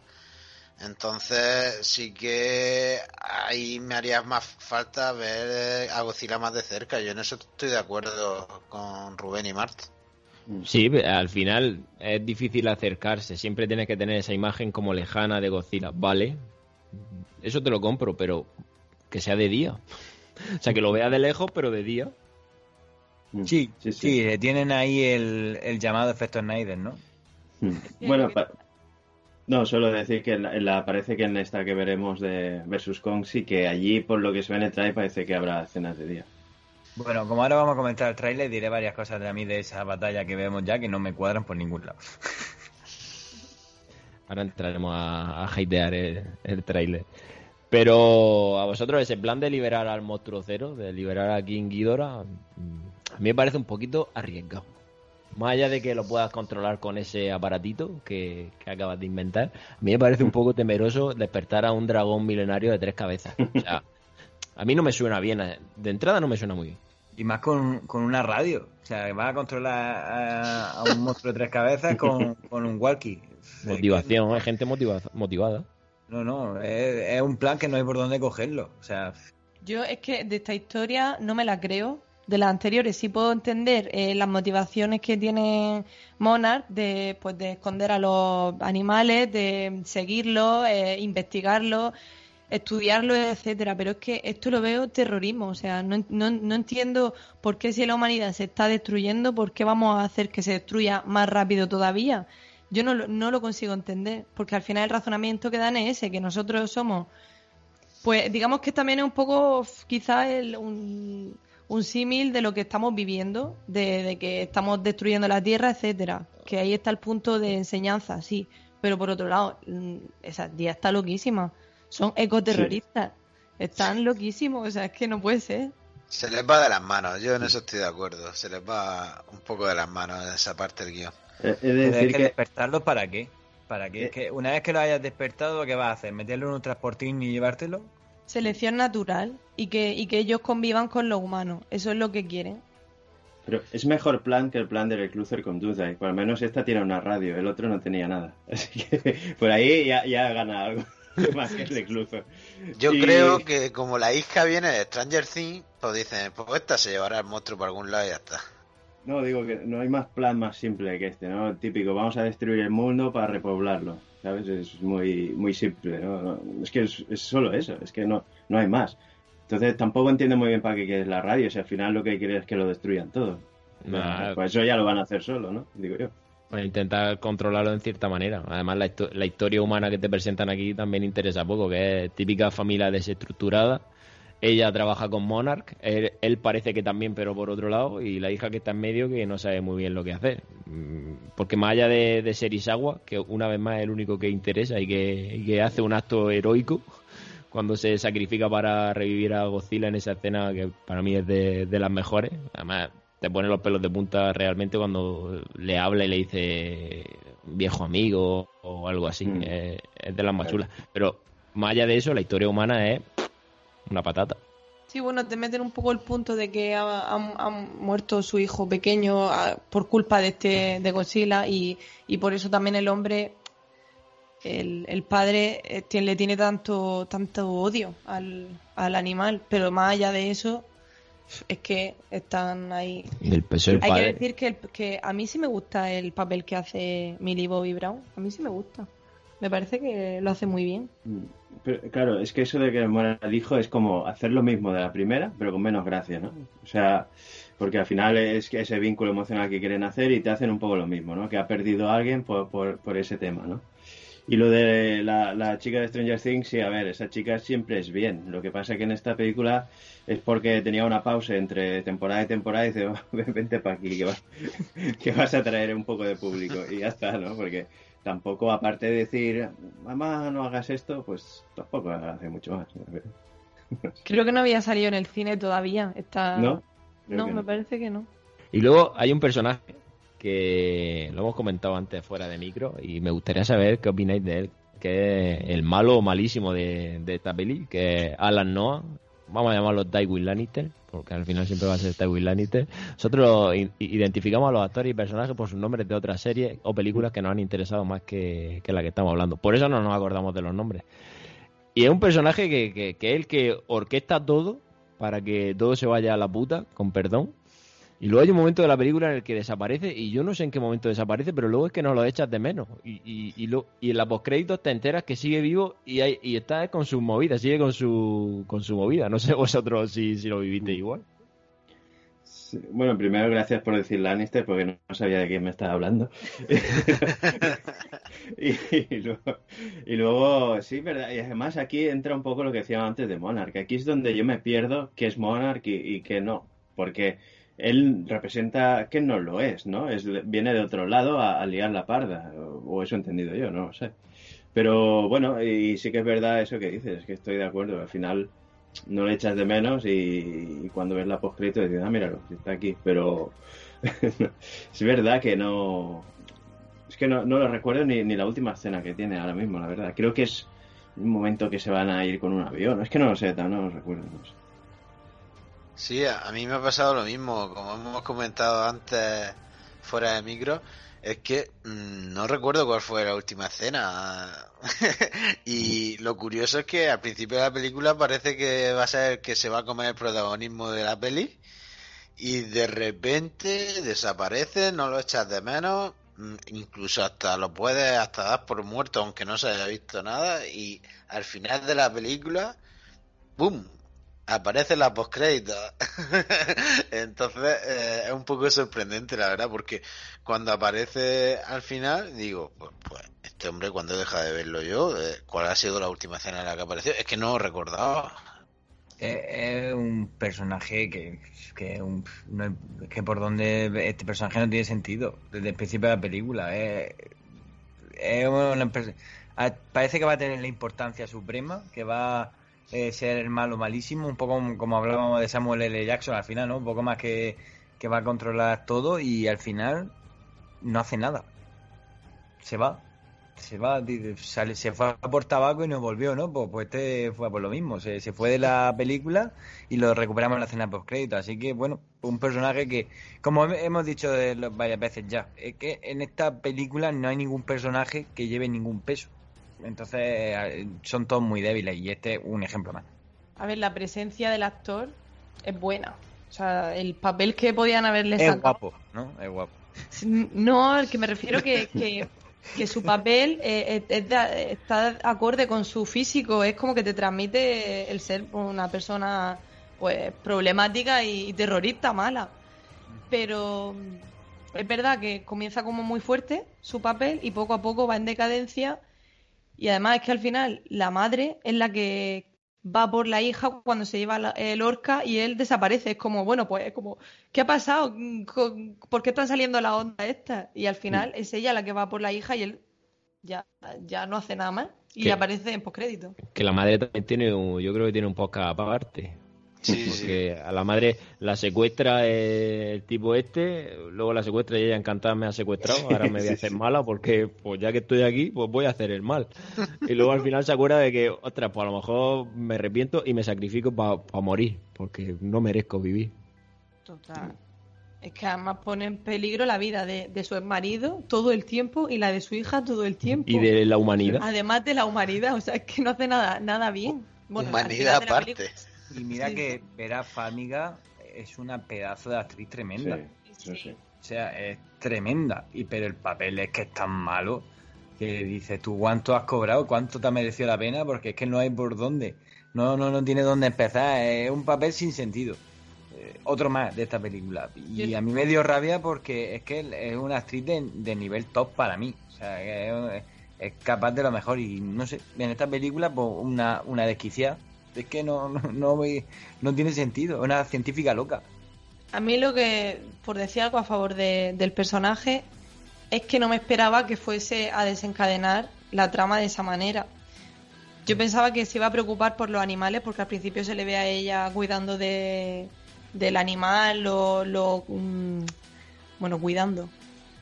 Va a eclosionar el huevo aquel y ella está ahí para evitar que haya destrucción, lo tranquiliza con, con el orca y luego, pues de repente la, la trama da un giro y ella se convierte en mala. A mí, en ese sentido, sí que me sorprendió la evolución que tuvo. Pero yo creo que en ese punto lo único que, que quiere demostrar es que el orca funciona. Su, su finalidad no es ni calmar al bicho, no, es demostrar que ese aparato es efectivo.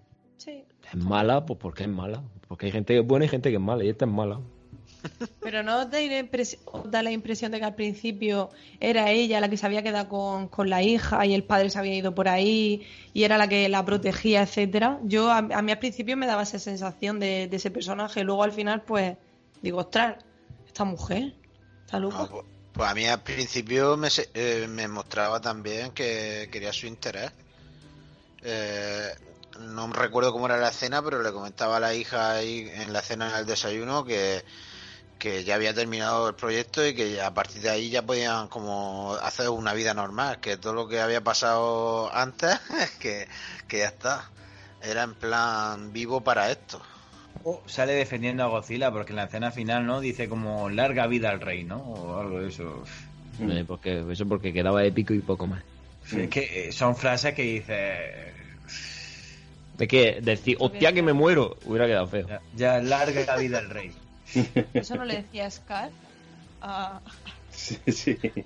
A Mufasa. Bueno, la- la- la- Mufasa, claro. no lo decía Pero luego Simba se lo dice a Scar. Esa frase. Esa frase es mítica porque esta mujer se la dice a Godzilla. O sea, que me parece maravilloso. O sea, poético. No sabemos qué le pasa a Marta con Disney últimamente, pero mm, episodio que grabamos menciona a Disney que hacemos. ¿Tiene algún trauma? ¿Quiere hablar de algo? No, pues esa no es la pregunta. La pregunta es, ¿muchas de estas películas no se centrarán o se basarán en cosas de Disney, en algunas cositas? Hombre, a ver, comparar a Zordon de los Power Rangers con el Sauce de Pocahontas me pareció exagerado. Pero me refería porque estábamos hablando de, de lo que es la- el, ancestral, el, el, eh, transmitir mm, valores, etcétera. ¿No? Sabiduría, todo eso. Me he perdido. Quizá hay que hacer un podcast de Disney. Bueno, Hicimos uno, quizás tendremos, tengamos que repetirlo. Y por avanzar en la trama, vamos a ir a ese momento en el que Godzilla pierde la primera vez contra King Ghidorah y pues vemos el plan que monta nuestro querido Serizawa, creo que es nuestro personaje favorito de la historia. Y la verdad es que de entrada es un plan, es un plan bastante agresivo, que es vamos a despertarlo a base de bombazos nucleares. No hay otra cosa más suave. O sea, no vamos a ir a decirle, oye, ¿te vienes? No, no, vamos a reventar los bombazos. Sí, pero tú lo has comentado antes, es la parte emotiva y ese vínculo que tiene ese hombre con el Godzilla, ¿no? Porque lleva toda la vida detrás de él y creo que, que bueno, ahí que es la parte más humana que más funciona de la película. Y luego, pues bueno, hay que decir que Godzilla pierde, pero por culpa de los humanos, que dirán también la bomba esa. Y, también que gracias a la muerte de, de Serizawa, pues recibe un, un power up, ¿no? Godzilla, que, que vendrá a tope luego para la pelea. La primera batalla es muy buena. A mí la primera batalla contra King Ghidorah me, me, gustó mucho. De, de- de hecho, me gusta mucho más que la batalla final. Cuando ve a Godzilla contra las cuerdas e intentar y, y casi morir, como podríamos decir. No sé, a mí me gustó mucho. A mí la verdad es que esta primera batalla me pilló un poco aburrido y no me gustó tanto. Eh, pero luego la, eh, la escena de, del sacrificio que hace nuestro amigo para que él vuelva a, co- a coger fuerza y pueda volver, mm, sí que me gusta. Lo que me impresiona es, por un lado, ver cómo, cómo mueren todos, incluido el Godzilla a priori, y cómo el, el animal de tres cabezas, sea, recupera sus cabezas porque no es un animal ancestral, es otra cosa diferente también. Y la solución que dan, que tienen que, que ir en, en ese submarino hasta el fondo más profundo de la Tierra, donde descubren que está Godzilla eh, recargando y reponiendo energía y que eso le va a llevar mucho tiempo para, para poder salvar a la humanidad. La decisión que toman de la bomba, a ver, eh, es- es muy de película, pero teniendo en cuenta que se recarga a base de, Teniendo en cuenta que es una película. Teniendo en cuenta que se recarga a base de energía nuclear, pues es una buena solución. Y ese momento emotivo en el que sacrifica su vida eh, Serizawa para salvar a, la humanidad y darle la vida a, a Godzilla, a mí me parece que es muy chulo. Y es lo que he dicho antes, que en ese momento es cuando se le ve a él tocarle. Y es muy bonito. Además, lo de Godzilla es como intentar cargar un iPad con el cargador de un iPhone. Te puede llevar la vida. Prácticamente imposible. Y esa escena nos vuelve a, a conectar con el tema de la tierra hueca, porque ahí vemos en las profundidades como las ruinas de una civilización antigua, pinturas rupestres y, y una vez más, pues te dice, mira, esto es, es así y hay muchísimo detrás. Que a mí lo que me hace es tener muchísima curiosidad por saber qué pasó en la antigüedad. O sea, una película solo de, de monstruos y cavernícolas creo que sería un 10. Sí. Sí, porque nos enseñan todo eso, pero ahí por encima vemos todas esas construcciones, esas cosas y no sabemos nunca qué, qué pasó allí. Y sería muy interesante saber cómo se llega a ese punto. Ya que nos enseñáis la- el dormitorio de Godzilla, pues, pues cómo se construyó. Y luego no sé si queréis hablar de, de Mothra. Pues yo tengo aquí apuntado Mothra, el bicho bueno y los otros titanes. En cuanto a, opinión personal, me parece que ese bicho es muy, muy bonito y muy chulo. Y el aura esa que se crea con las alas, etcétera, a mí me parece que está súper conseguido.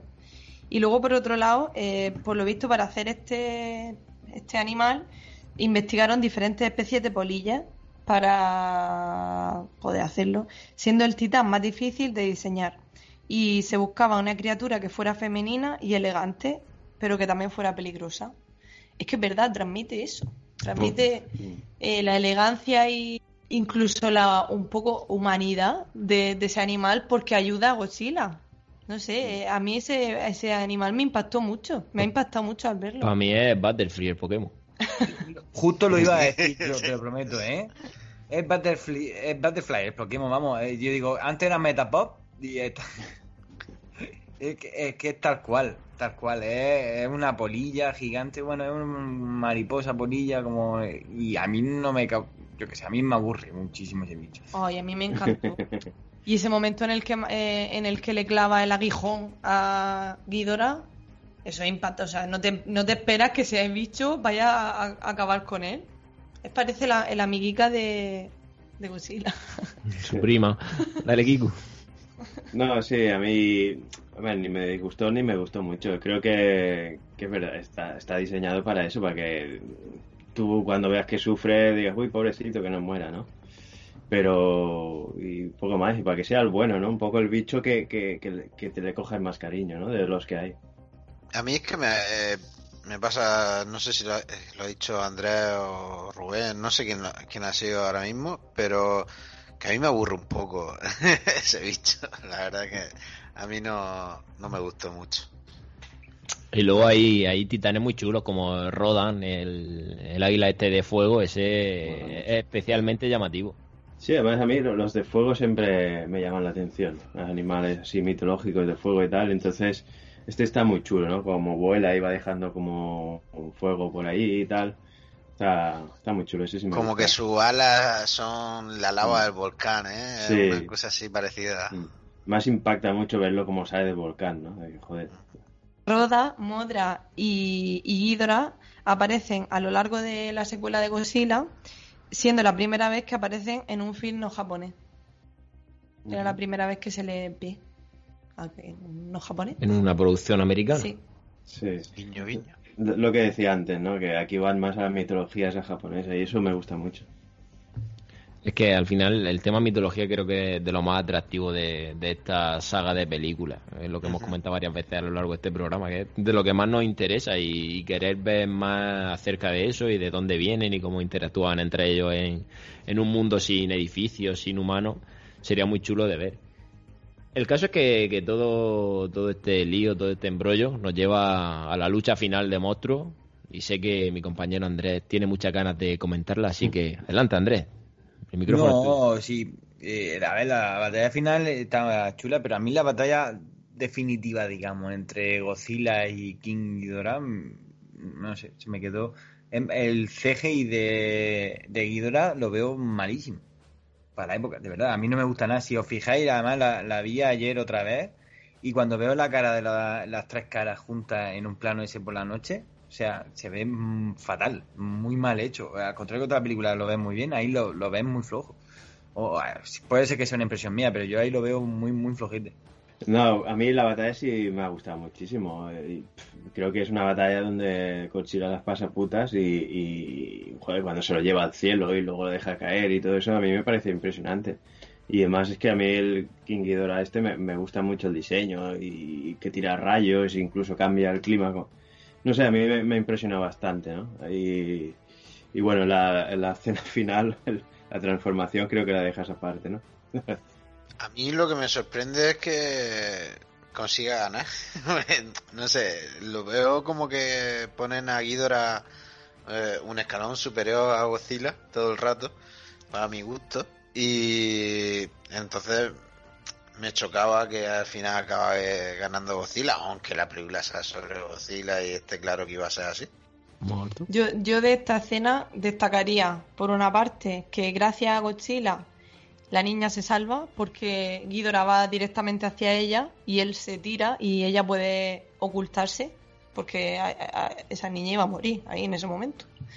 Y, y, de, y aquí aparecen todos los titanes. A mí esta escena sí me gusta porque mm, ayudan a, a Godzilla todo a, de alguna manera que pueda contra Ghidorah. Y el momento final, ese en el que parece que se ha comido Ghidorah a Godzilla y al revés, que Godzilla tiene la cabeza de Ghidorah metida dentro, es muy ch- ese momento es muy bueno. chulo. Está muy chulo y, y además esa lucha me llega a preguntar, me lleva a preguntaros algo muy concreto y es que si después de ese chut, de ese chut de nuclear que había recibido Godzilla ya tenía ese megapoder dentro, ¿por qué no llega allí de entrada así? Se lo guarda hasta que se vea el límite para reventar. Sí, es como un Super Saiyan, lo va sacando en Claro. función de lo que necesita. Es como la bola Creo que está en fase 3. Sí, bueno, se lo hacen venir bien con una explicación de que se va, que aún no está a tope y tal, que va a tardar 15 minutos, ¿no? Y, y es para, se lo hacen venir bien para que la escena final tenga ese efecto Super Saiyan, ¿no? Y la- a mí la verdad es que me gustó mucho, a mí estas cosas me, me gusta mucho, verlo así con otro color, ¿no? Como de fuego, brillante, así, que va fundiendo por donde pasa, a mí me gustó mucho, eh. Es Como que el ataque final, ¿no? Sí. La fusión del núcleo tarda 15 minutos. es que creo que, bueno, ese, ese Godzilla que parece que va a reventar en cualquier momento, ¿no? O sea, es que parece que está a punto de, de explotar. De, de hecho, eh, da esa sensación de que es como un volcán a punto de, de entrar en erupción. Eh, está chulo esa, esa imagen de Godzilla y, y dices, ¿por qué no la saca antes? Bueno, ¿por, ¿por qué? Si a lo mejor le da a los demás, no sé, como un brasero, va, ¿eh? No sé. De hecho, no me extrañaría que esto esté sacado de alguna historia de Godzilla japonesa, ¿sabes? Que tenga alguna evolución o algo raro, ¿no? No me extrañaría. Sí, pero es que si lo pensáis realmente es como un reactor nuclear explotando. Mm. Mm. Sí, Eso mm, a la redonda no sé a cuánta gente se puede llevar por adelante, pero contra, eso es una bomba nuclear explo- explotando en el medio de una ciudad. Mm, A mí que me lo camuflen como quieran. No, pero es que lo, lo he comentado yo al principio. Si te basas en Godzilla, en algo mm, basado de verdad lo que es Godzilla, mm, por donde pasa no, no vuelve a crecer nada. O sea, es algo que destruye absolutamente cualquier ecosistema que hay alrededor. De hecho, en los animes que hay ahora en Netflix que se pueden ver, le- la humanidad trata de destruirlo por eso mismo, porque nada que paseándose es por donde pasa va destruyendo el- la Tierra. No es ningún protector ni nada, es asqueroso. Pues de, de hecho aquí en la película la, la chica, la, la farmiga dice todo lo contrario. Dice que, que gracias a ellos va a crecer más rápido luego todo. Sí, se ve, eh, digamos, los bosques creados en los sitios donde supuestamente había destruido. Eh, Sí, plan, como que se había regenerado.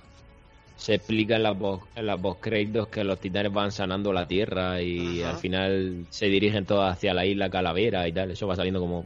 Es que mola mucho tanto el inicio como el final porque te salen como recortes de periódicos, noticias Sí. y tal y te van explicando un montón de cosas. Tienes que estar muy atento a eso. Y al final, la escena con la que concluye esta peli es muy, muy, muy chula. Que es todos los titanes arrodillándose, arrodillándose ante el rey. Larga vida al rey, como diría la mala de la película. Y no sé, pero a mí me pareció súper, súper, súper chula. Es el momento más esperado por todos. Sí, faltaba con ahí y ya está. Todo lo demás eh, estaba bien. No, es una escena chulada porque ve a todos los monstruos riéndose, eh, rindiéndose al verdadero rey, que para mí sigue siendo Godzilla. Y de hecho, en una batalla con Kong sigo pensando lo mismo, que el rey es Godzilla. Bueno, yo, es bueno, la escena sí es chulísima y, me encanta, ¿no? Cómo acaba la película así. Pero bueno, claro, y ya tú cuando ves esa escena estás buscando a Kong, a ver si está por ahí. Pero bueno, pues ya sabes lo que va a venir. Yo creo que llegados a este punto también hay, hay que decir gracias, ¿no? Gracias por haber hecho todo esto, porque no tampoco es que hicieran taquillazos y que llegamos al punto de ver a enfrentar a Kong y Godzilla. O sea, creo que, hay que agradecer, porque tampoco hay muchas películas de titanes peleando aparte de Pacific Rim, no, no hay más, ¿no? O sea, yo creo que es de agradecer que, que nos sigan regalando estas películas. Podrán ser mejor, gustar menos, pero vienen bien, porque no hay mucho y de vez en cuando a todos nos gusta ver estas batallas, ¿no? De titanes. La verdad es que esta última escena, mm, igual que hay otras muchas de estas películas que no me gustan, a mí sí me gusta que el resto de titanes le rindan pleitesía a su rey Godzilla. Eh, me parece un, un toque interesante para acabar la película, la verdad. Sí, estoy de acuerdo con vosotros. La reverencia final es, es majestuosa, es, es, es mágica, te, no sé, este, está muy bien. Y lo que dice Kiku es que te agradecer que, que se hagan estas películas y que se vayan enlazando al final así también. Eh, Es lo mejor porque nadie lo vio venir en su día y además, a pesar de no haber sido un éxito en taquilla, cosa que nos extraña mucho de Warner, han querido seguir con este Monsterverse y, y darnos la película que, todos queríamos ver, porque mm, los pillas unos años atrás y probablemente esto en la, en la de Kong hubieran cortado, hubieran bajado la persiana y, y hasta luego, Lucas. Sí, porque hay varios intentos, no, bueno, lo hemos visto en DC que están aquí regulando, que aún no saben por dónde ir, pero había también eh, un intento de universo de, de monstruos de, de estos de miedo, ¿no? Con la momia y todo ese rollo, y Drácula y todo, y tampoco han podido, ¿no? Entonces por eso yo creo que, que es de agradecer. Y la escena post créditos de esta peli nos trae al personaje que nadie esperaba ver, que como hemos dicho antes, nadie pensaba que seguiría vivo, nadie se acordaba de él. Y es que este Alan Jonah acude a un mercado negro a comprar una cabeza de, de King Ghidorah. No sé cómo, cómo veis esa escena y qué repercusión puede tener en la, en la peli de Godzilla vs. Kong. Hostia, yo, esa escena recuerda un poco a Pacific Rim, ¿no? Que hay el marcado negro también de Cayus y no sé qué. Pero yo no esperaba esa escena cogida, yo esperaba algo con Kong, no eso. Entonces Mm. me deja un poco frío y piensas, ya, ¿para qué quiere la cabeza, no? Supongo que sí, que tendrá algún tipo de relación y, y- y bueno, y tendrá algún plan humano que, que va a interferir en la pelea de Kong y Godzilla. Algo peor está por venir, seguro, por culpa de los humanos, ¿no? Yo ahí tengo mi teoría y ya sé que os vaya a reír y decir que estoy viendo demasiado de Clone Wars, pero es que yo creo que el comprar la cabeza de Ghidorah es para hacer algún tipo de clon mezclando a Ghidorah con Godzilla o algo similar para que aparezca eh, en la película de Godzilla vs. Kong. Es buena esa. Es Mm. buena. Pues la verdad es que, teniendo en cuenta otras teorías que han lanzado aquí, esa es muy buena. Hombre, eh, es una escena post créditos que te deja frío. Siempre en las escenas post créditos te tienes que dejar con ganas de ver más, ¿no? Uf, En esta te deja como en plan diciendo, "Uf, bueno, va a comprar una cabeza y enhorabuena, buen coleccionista.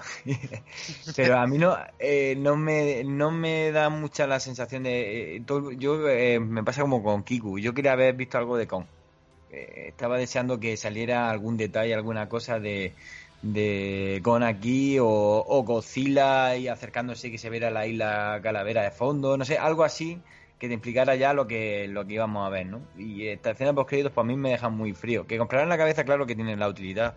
Y la teoría de Tommy me, me parece bastante lógica, es decir, que la van a aprovechar para crear algo donde al final Godzilla y Kong se tengan que unir para luchar contra un bien común, que creo es lo que vamos a ver en esta película. Sí, yo pensaba algo parecido.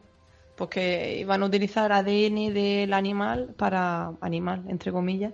Para hacer algún prototipo clon de él y utilizarlo pues, para otra película.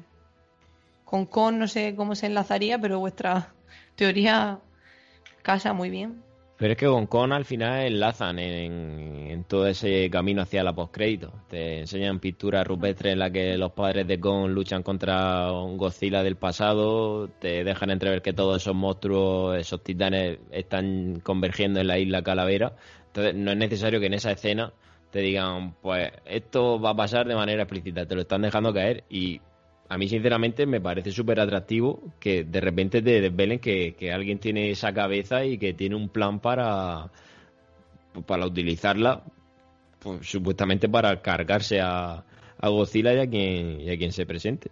Sí, claro, es muy típico de los humanos ah, cuando se ha descontrolado esto ya un par de o tres de veces, decir, vamos a, a construir o a crear algo para poder contener esas amenazas, ¿no? Es normal también que, lo, que pase eso. Que evidentemente se les irá de las manos, como siempre. pero bueno. Segurísimo, segurísimo y lo veremos en, en poquitas semanas.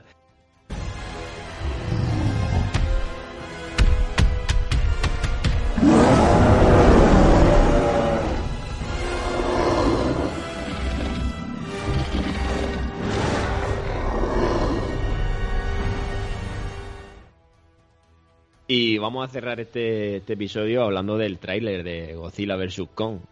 No sé qué, esperáis, si os gustó, si, es lo que, necesitabais. A mí sí me gustó y después de ver las películas de nuevo, pues aún le tengo más ganas. Me ha subido el hype aún más y, y, y bueno, a ver, aquí sí, vamos a ver todo lo que hemos ido comentando durante el podcast. Vamos a ver un poco más, yo creo, la historia del pasado, creo que se va a ver, creo que en el tráiler hay una escena de eso. Y, en la isla Calavera, ¿no? Porque también en la postcrédito, este, hay, bueno, hay un momento que dice como el origen era en la isla Calavera o algo así, hay como una inscripción, no sé qué. Entonces creo que se va a ver esto en la isla Calavera y es lo que me interesa más, ¿no? Luego, evidentemente, me, me- tengo muchas ganas de ver cómo pelean ellos dos, ¿no? Y, y luego, pues, cómo se unen contra otra amenaza. Está- creo que es lo que va a pasar y tengo muchas ganas. Y el tráiler, visualmente y todo, pues creo que, que no nos va a defraudar. Yo creo que estará muy bien.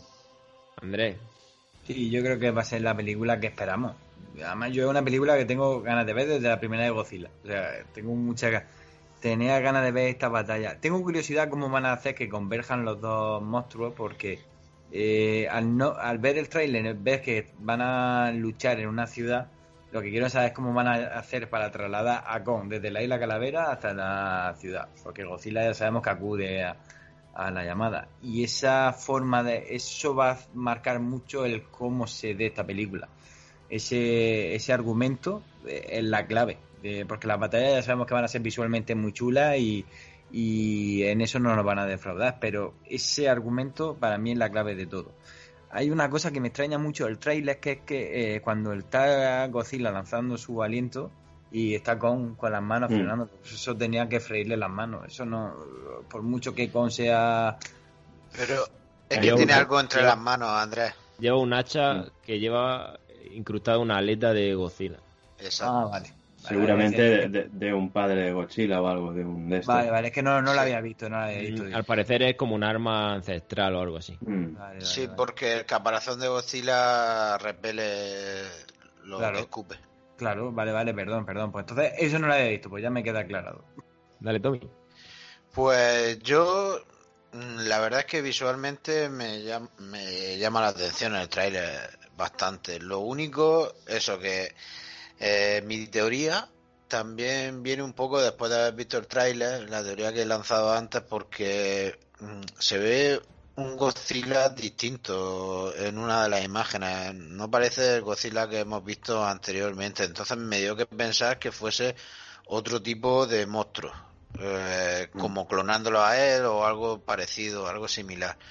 Entonces, el- lo que he lanzado antes, así más o menos por los bajini, es, es que yo creo que aquí harán como un Batman contra Superman. En plan, primero hacen el amago de enfrentarse ellos dos y al final se acaban uniendo al otro Godzilla porque es que parece algo así más robotizado o algo lo que aparecía en el trailer. En realidad Entonces- filtrado eso, para que quien quiera buscarlo se puede buscar, eso está filtrado. Yo, yo una cosa antes de, de rápida, que, que está claro que detrás de todo esto está la humanidad, porque en el tráiler te dejan caer que alguien está controlando a Godzilla o algo raro así. Entonces yo creo que es un plan también de alguien, el rollo del Luthor, para que peleen y luego sacar su arma, ¿no? Eh, Yo creo que hay un plan humano ahí. de- Marta. Ganas tengo de ver la película. El tráiler me ha gustado. Lo único que otra vez, de noche, oscuro. Por favor, luz. No. Yo por lo menos a mí me gusta más. Y mm, yo es que aquí me da, o sea, ahora que este- os estoy escuchando decir que quizás se unan por un bien común, eso me tranquiliza, porque el hecho de pensar que estos dos personajes se peleen y tenga que ganar uno, a mí no ya no, o sea, no me atrae, no quiero que eso pase, porque les tengo cariño a los dos. Entonces, mm, si se unen para algo positivo y bueno para ellos, sí. Unirse se van a unir. También es verdad que el tráiler te dice que uno caerá. Entonces no sabemos si evidentemente no va a ser a manos del otro, pero probablemente entre esa lucha que tengan ellos, malheridos van a quedar antes de enfrentarse a esa amenaza. La cabeza de- del King Ghidorah, pues probablemente la utilicen para, para hacer el bicho que, se ha visto en el tráiler que va a aparecer y que una vez más Funko ha spoileado por redes sociales anunciando la línea de, de juguetes que va a ser este Mega Godzilla, el Godzilla mecánico. Ah, eso Que- no lo sabía que- yo. Pues nos lo ha espoleado todo en este momento. No es un spoiler porque eso está en todos sitios, incluso en el tráiler. Entonces, al final es, es cuestión de prestar atención. Al final son cosas que, que se están sabiendo, que, que incluso Warner está, está incitando y, y no deja y no deja lugar a dudas. Mm, Es lo que digo. Como lleguen a esa pelea final, pues veremos. Probablemente no lleguen muy bien porque se van a dar de hostia bien, bien, bien. Pues yo creo que sí van a llegar bien. Que al final el que va a caer va a ser sacrificándose. Pero en la última batalla. No, y en la pelea de, de ellos dos puede ser que haya un vencedor también, ¿eh? Porque un Batman v Superman, por ejemplo, si no viene Lois, gana Batman, o sea, ya sea por Kryptonite o por lo que sea, pero vamos, que... Entonces aquí puede ser algo parecido, sí que puede haber un vencedor, aunque no muera. Yo tengo que preguntar si, si os preocupa cómo jueguen con los tamaños de, de los bichos. Porque yo en el tráiler, por unos momentos veo a King Kong de una manera, luego lo veo más grande, Godzilla más grande, luego más pequeño. ¿Os preocupa realmente la proporción de, de los, de los titanes, de los bichos? A mí no, es eso de que se marque un poco, hay gente ya midiendo en el trailer los metros que se marcan en función de dónde estén. O sea, eh, yo los veo un poco obsesionados con eso. Está claro que la escala es difícil mantenerla en un, eh, una película de estas. En alguna vez, alguna vez se pueden equivocar, pero a mí no me preocupa. Yo vea, esta película hay que disfrutarla, tal cual, es un espectáculo visual y ya está, ¿no? Si te pones a analizar científicamente eh, lo que es cada cosa, te, te pierdes. A mí no, tampoco me preocupa. Yo sé que hay gente que se pone a analizar estas cosas. Yo, yo no, sí que he visto alguno que compara que, que si estaba al lado de un barco en una película. Bueno, a lo mejor el barco también es diferente, no lo sé. Pero tampoco, a ver, a mí me extraña, porque tendrá que haber alguien ahí que se dedique a estas cosas, ¿no? Y que controle esto. Pero bueno, cosas más raras se han visto en el cine. Puede ser que sí que la líen con los tamaños, pero no sé para que te des cuenta, yo creo que tienes que ir a buscarlo, ¿no? También, y ser un poco friki en eso, si no. Ostras, yo, yo me fijo en el tráiler y hay por lo menos dos escenas en las que en las que se nota y no he ido a buscarlo, simplemente lo siempre lo he visto cuando Con se asoma al agua, que, que ruge, ahí se ve súper pequeño y cuando Godzilla sale del agua es, inmenso. Porque está de pie y en esa está agachado, ¿no? Puede ser eso. Pues, te lo compro, pues vale. Yo creo que el tamaño da igual al final. Lo que queremos ver es el espectáculo. En esto no importa. Yo solo hablo del pulpo. pulpo calamar, ¿no? Pulpo grande, ande no ande. lo que, lo que sí dice, decían en la película de Kong que Kong nunca dejaba de crecer. Así que si hay alguien que dice que Kong es igual de grande que Godzilla, se le puede decir que Kong nunca deja de crecer. Es, verdad, esa frase además lo dicen que Kong está creciendo. Esa frase viene, al, al pelísimo porque es como, esto lo dijimos en esta película y esto nos vale de aquí al fin del mundo. Ya, pero no puede crecer en, la, en escena simultánea. Es decir, lo que no puede crecer es que cuando está mirando en el agua mida algo y cuando aparezca Godzilla ha crecido de repente un edificio. en el universo Kong, tú creces cuando tú quieras. Eso es verdad. Ahí sí, ahí ya te lo compro, ya está. Sí, con eso no puedo decir nada. Aparte, entre tanta naturaleza, tiene que haber ahí un crecimiento tipo pepino cuando él quiera. ¿Tipo pepino? Claro, por la noche. Vale, Como Godzilla de noche, pues. Y para cerrar, la pregunta del millón. Sabiendo lo que sabemos, habiendo visto las películas que hemos visto, Kiku, mojate, ¿Godzilla o Kong? Con un argumento sólido, también. Pues por mamífero. no, es que Claro, si, miro antes, lo que me has preguntado antes, decía Kong por todo lo que he visto antes, ¿no? Empatizaba más con Kong. Pero en realidad en estas películas me dan un poco de rabia los dos, la verdad. Porque aquí lo único que buscan es ver quién es el rey, ¿no? Quién es el más macho y, no sé. Mm, y me he guardado a hablar de los diseños hasta ahora para porque digo, bueno, como me da un poco igual los animales, pues por diseño. Pero es que tampoco, porque a mí el diseño ese que sí que es el clásico de Godzilla, pero a mí nunca me ha gustado, ese, ese que parece que le pesa el culo, ¿sabes? No sé, a mí nunca me ha gustado ese diseño. Y el de Kong, al verlo hoy, me ha dado asquete porque es de color verde, o sea, tiene musgo, o no sé qué le pasa a ese Kong, no sé si os lo habéis fijado. De, verdad, es de color verde, tiene trazos verdes. Y me ha dado un poco de, asco también. Me, encanta cuando sale el Dark Kiku. Sí, sí. Entonces, por diseño, yo qué sé, es que no lo sé. Es que al final tengo que tirar por mamífero, ¿eh? Lo siento. Te lo compramos. Kiko elige a Kong por mamífero, plenamente. Es que, claro, yo encuentro a Kong y al igual me deja vivo, el otro no lo sé, Pues por eso, yo qué sé. Tommy. yo es que a mí los lagartos extraterrestres nunca me han ido. Yo soy de Kong. Y era de con al principio del podcast y soy de con ahora. Mm, me parece más real y me gusta más, la verdad. A mí nunca, nunca me ha llamado la atención Godzilla. Andrés. A mí yo sí soy más de Godzilla, pero porque siempre me han gustado más las películas de Godzilla, me las he disfrutado más. Y visualmente me parece algo más novedoso que Kong, que bueno, no, al final no deja de ser un primate a lo bestia, pero bueno, no sé, a mí Godzilla siempre me ha impresionado mucho más y me ha gustado más. Marta. es que no sé qué decir, porque me gusta, o sea, me gustan los dos, pero yo yo lo elijo a los dos, porque los dos, mm, le he cogido cariño viendo las películas. Pero si tengo que escoger a uno en cuanto a habilidades, etcétera, Godzilla tiene bastantes más habilidades, eh, poderes y cosas que Kong. En ese sentido, a lo mejor en una pelea, no sé. Por ejemplo, tiene eh, el fuego este atómico, las placas dorsales, em, la habilidad secreta esta del fuego, que gracias a Modra eh, puede convertirse en fuego también. Entonces tiene varios, varias cositas que... Pero no elijo a ninguno porque me gustan los dos. Ah, pero contiene un palo. Contiene un palo, sí. ¿Te parece poco motivo a ser de Team Kong? Y es por eso, por ese palo y por ese hacha que yo soy Team Godzilla a muerte. Me encanta. Desde siempre. Yo estoy con Andrés. A mí me mola más. Me mola más todo el rollo lagarto. Mi, por mamífero a mí me da igual.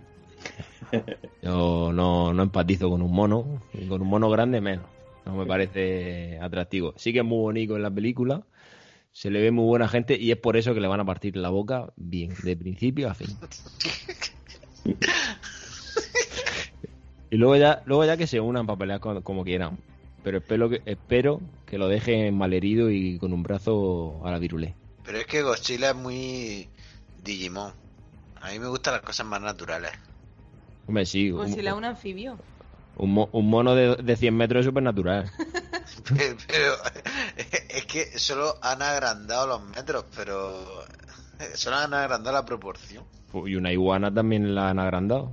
Sí, pero le- que se echa rayos por la boca, que se echa no sé qué, que se... ¡Ah! Pero porque da la, da la casualidad de que no has visto una iguana gigante nunca. ¿Quién sabe lo que? ¿Quién sabe lo que... Pensando, la comparativa de estos dos personajes me recuerda a Batman y a Superman. Sí. Porque ¿Quién es, el, Batman- ¿Quién es el lagarto? Porque Batman tiene su fuerza, su, eh, su inteligencia, su etcétera, como Kong. Y Superman tiene poderes eh, sobrenaturales que le hacen a él ser el, pues, más fuerte. Luego tú, luego tú lidia con la gente, con lo que opines. Tú has No, dicho, tú has pero dicho esto, tú tira tiene- para adelante con tu opinión. un poco a eso, que es como debatir tiene- entre Batman y Superman, ¿no? El- sí, El- tiene la, su- palabra del, la palabra del experto. Adelante, Kiko. No, que tiene su razón. Ah, eh, Godzilla sería Superman, el que tira rayos, el que tiene poderes eh, más así. Y Kong al final tendrá que utilizar armas, que es lo que haría Batman. Es lo que hace, de hecho, Batman con la kriptonita, que utiliza balas de kriptonita, rollos de estos. Y, y aquí es lo que va a hacer Kong. De hecho, una lanza igual que Batman, ¿no? En vez de una lanza, Kong coge un, un palo con una aleta de... O sea, sería... No está mal tirado. Yo creo que es- está bien. ¿Y con, con cinturón os lo imagináis o no? con el Kong cinturón. A mí, Con- yo con- creo que con si sustituye a Kong por Hulk, la película es la misma. El papel sería el mismo, no, no habría diferencia ninguna. Yo lo que me gustaría es replantear la pregunta. Si Kong es Batman y Godzilla Superman, Kiku, ¿con quién va? Pues, pues mira, ah, joder.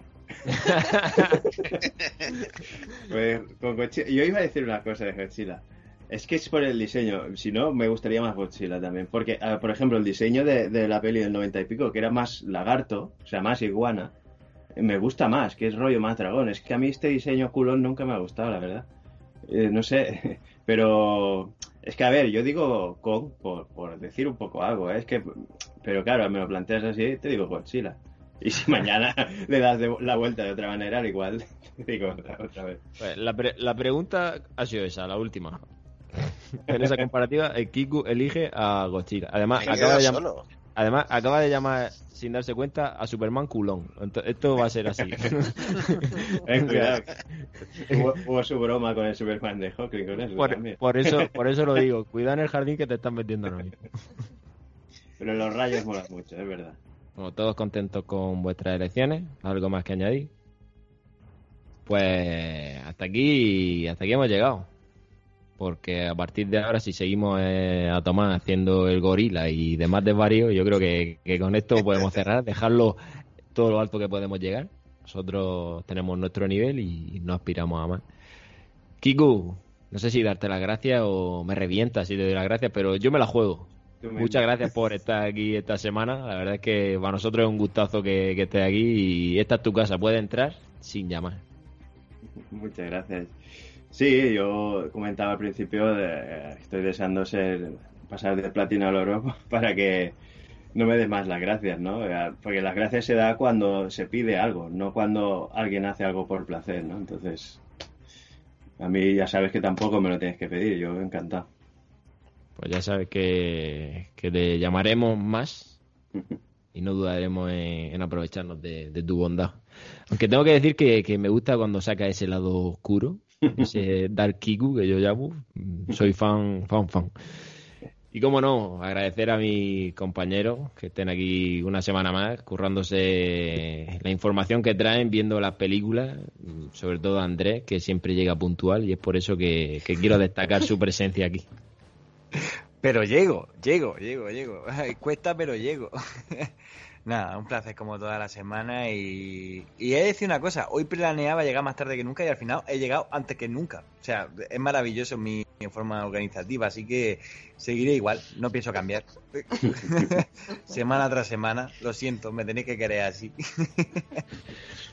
Tomás, muchas gracias. Después de una semana de ausencia, tenerte por aquí es un lujazo. Esperemos que vayas liberando tus cargas laborales y si no, pues ya nos avisa a quién tenemos que amenazar. Nada, un placer volver y nada. Dejaremos esta amenaza velada aquí en el podcast a ver si nos escucha alguien y me hacen un hueco más profundo en la agenda para poder participar más, porque si por mí fuese estaría toda la semana aquí, la verdad. Ya sabes que si necesitas que te liberemos la agenda del todo, nos avisas que nosotros ya no, ¿Quién va a ir con o Godzilla? Superman, siempre Superman. Superman. Por último, muchas gracias Marta por estar aquí una semana más. Ya te has vuelto habitual. Esperemos que no vuelva a fallar. Y si fallas, pues bueno, pues ya volverá. Lo has dicho, ya volveré. Nada, yo muy feliz de estar aquí otra vez y, y de haber estado este rato tan agradable con vosotros, que nos hemos reído mucho. Pues lo dicho, la semana que viene traeremos más contenido. Como siempre, no sabemos de qué vamos a hablar, nosotros vamos improvisando. Seguro que algo se nos ocurre por el camino. Y nada más, nos vemos la próxima semana. Un saludo y hasta pronto.